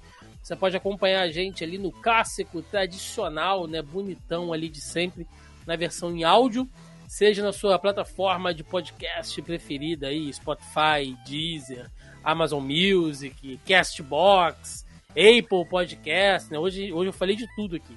Então você pode acompanhar a gente aí, ou pelo feed, né, diretamente. Galera mais das antigas aí. Ou diretamente lá no nosso site, no zonae.com.br. O site também está precisando dar uma reformada, né? Depois de, de tudo que ele apanhou, tadinho, recentemente. Mas ainda tá todo o conteúdo lá, para galera que quer ouvir diretamente pelo site, pode também. Né? Ou você pode conferir aqui as nossas faces, nossas expressões, nossas recomendações de livro aqui, mostrando capinha e tudo pelo nosso canal do YouTube, né? YouTube barra Zona E, vocês nos encontram também. E onde tem conteúdo diverso aí, né? Tem reação de, de, de trailer, tem análise de, de filme, de série, tem dica de conteúdo, tem as nossas lives da semana, toda quinta-feira, eu, canal Tibi Martins, Marcelinho Delgado e convidados, fazemos o nosso rolê de notícias aí bem bacana, falando de, de tudo que aconteceu na semana, as coisas mais malucas também. É quase um podcast, né? Então vocês podem entrar toda quinta-feira na nossa live. E toda sexta ou sábado, quando dá uma atrasadinha, tem a nossa edição do Zoneando Podcast na sua versão em vídeo, né? Vídeo para quem quiser acompanhar a gente aí.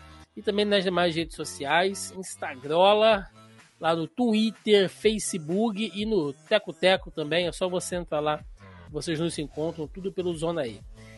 Galera, é isso. Muito obrigado pela audiência de vocês e deixe nos comentários aí a sua posição. Se você só consome conteúdo, me fala aí, cara. Eu quero saber como é o seu consumo de conteúdo. Se você, sabe, se identificou várias vezes com os problemas que a gente mostrou aqui, primeiro, procure ajuda. Segundo, comente aí, né, se você acha que você está consumindo de uma maneira errada, né, vamos trocar ideia sobre isso. E se você também produz conteúdo, principalmente, comenta aí né, se você também passa por isso, se você se identifica com alguma coisa que a gente falou aqui. Vamos tentar trocar ideia e de repente construir uma comunidade né, de produtores de conteúdo mais saudável. Porque no final das contas é isso que vale. Galera, é isso, ficamos por Tiagão, aqui. rapidinho. Sim. O Flamengo meteu 4x0 na Libertadores, tá? Pode me chamar toda vez que tiver jogo do Flamengo aqui do com você. 4x0 no Alcas. Chora aí, Vascaíno. Chora, Caio. Tamo junto. Acho que ganhou ontem, rapaz. Não mete essa não. Eu, eu, eu vi uma montagem esses dias, Caio, que o Submarino vai jogar no Vasco agora. né? Foi demais. É a contratação que tá sendo mencionada aí, aí surpresa aí, eu consigo Deixa isso no podcast aí. O Flamengo meteu 4x0. É o Submarino da Ocean Gate vai jogar no Vasco. Mas é isso, gente. Ficamos por aqui. E até a semana que vem. Um abraço e até mais. Valeu!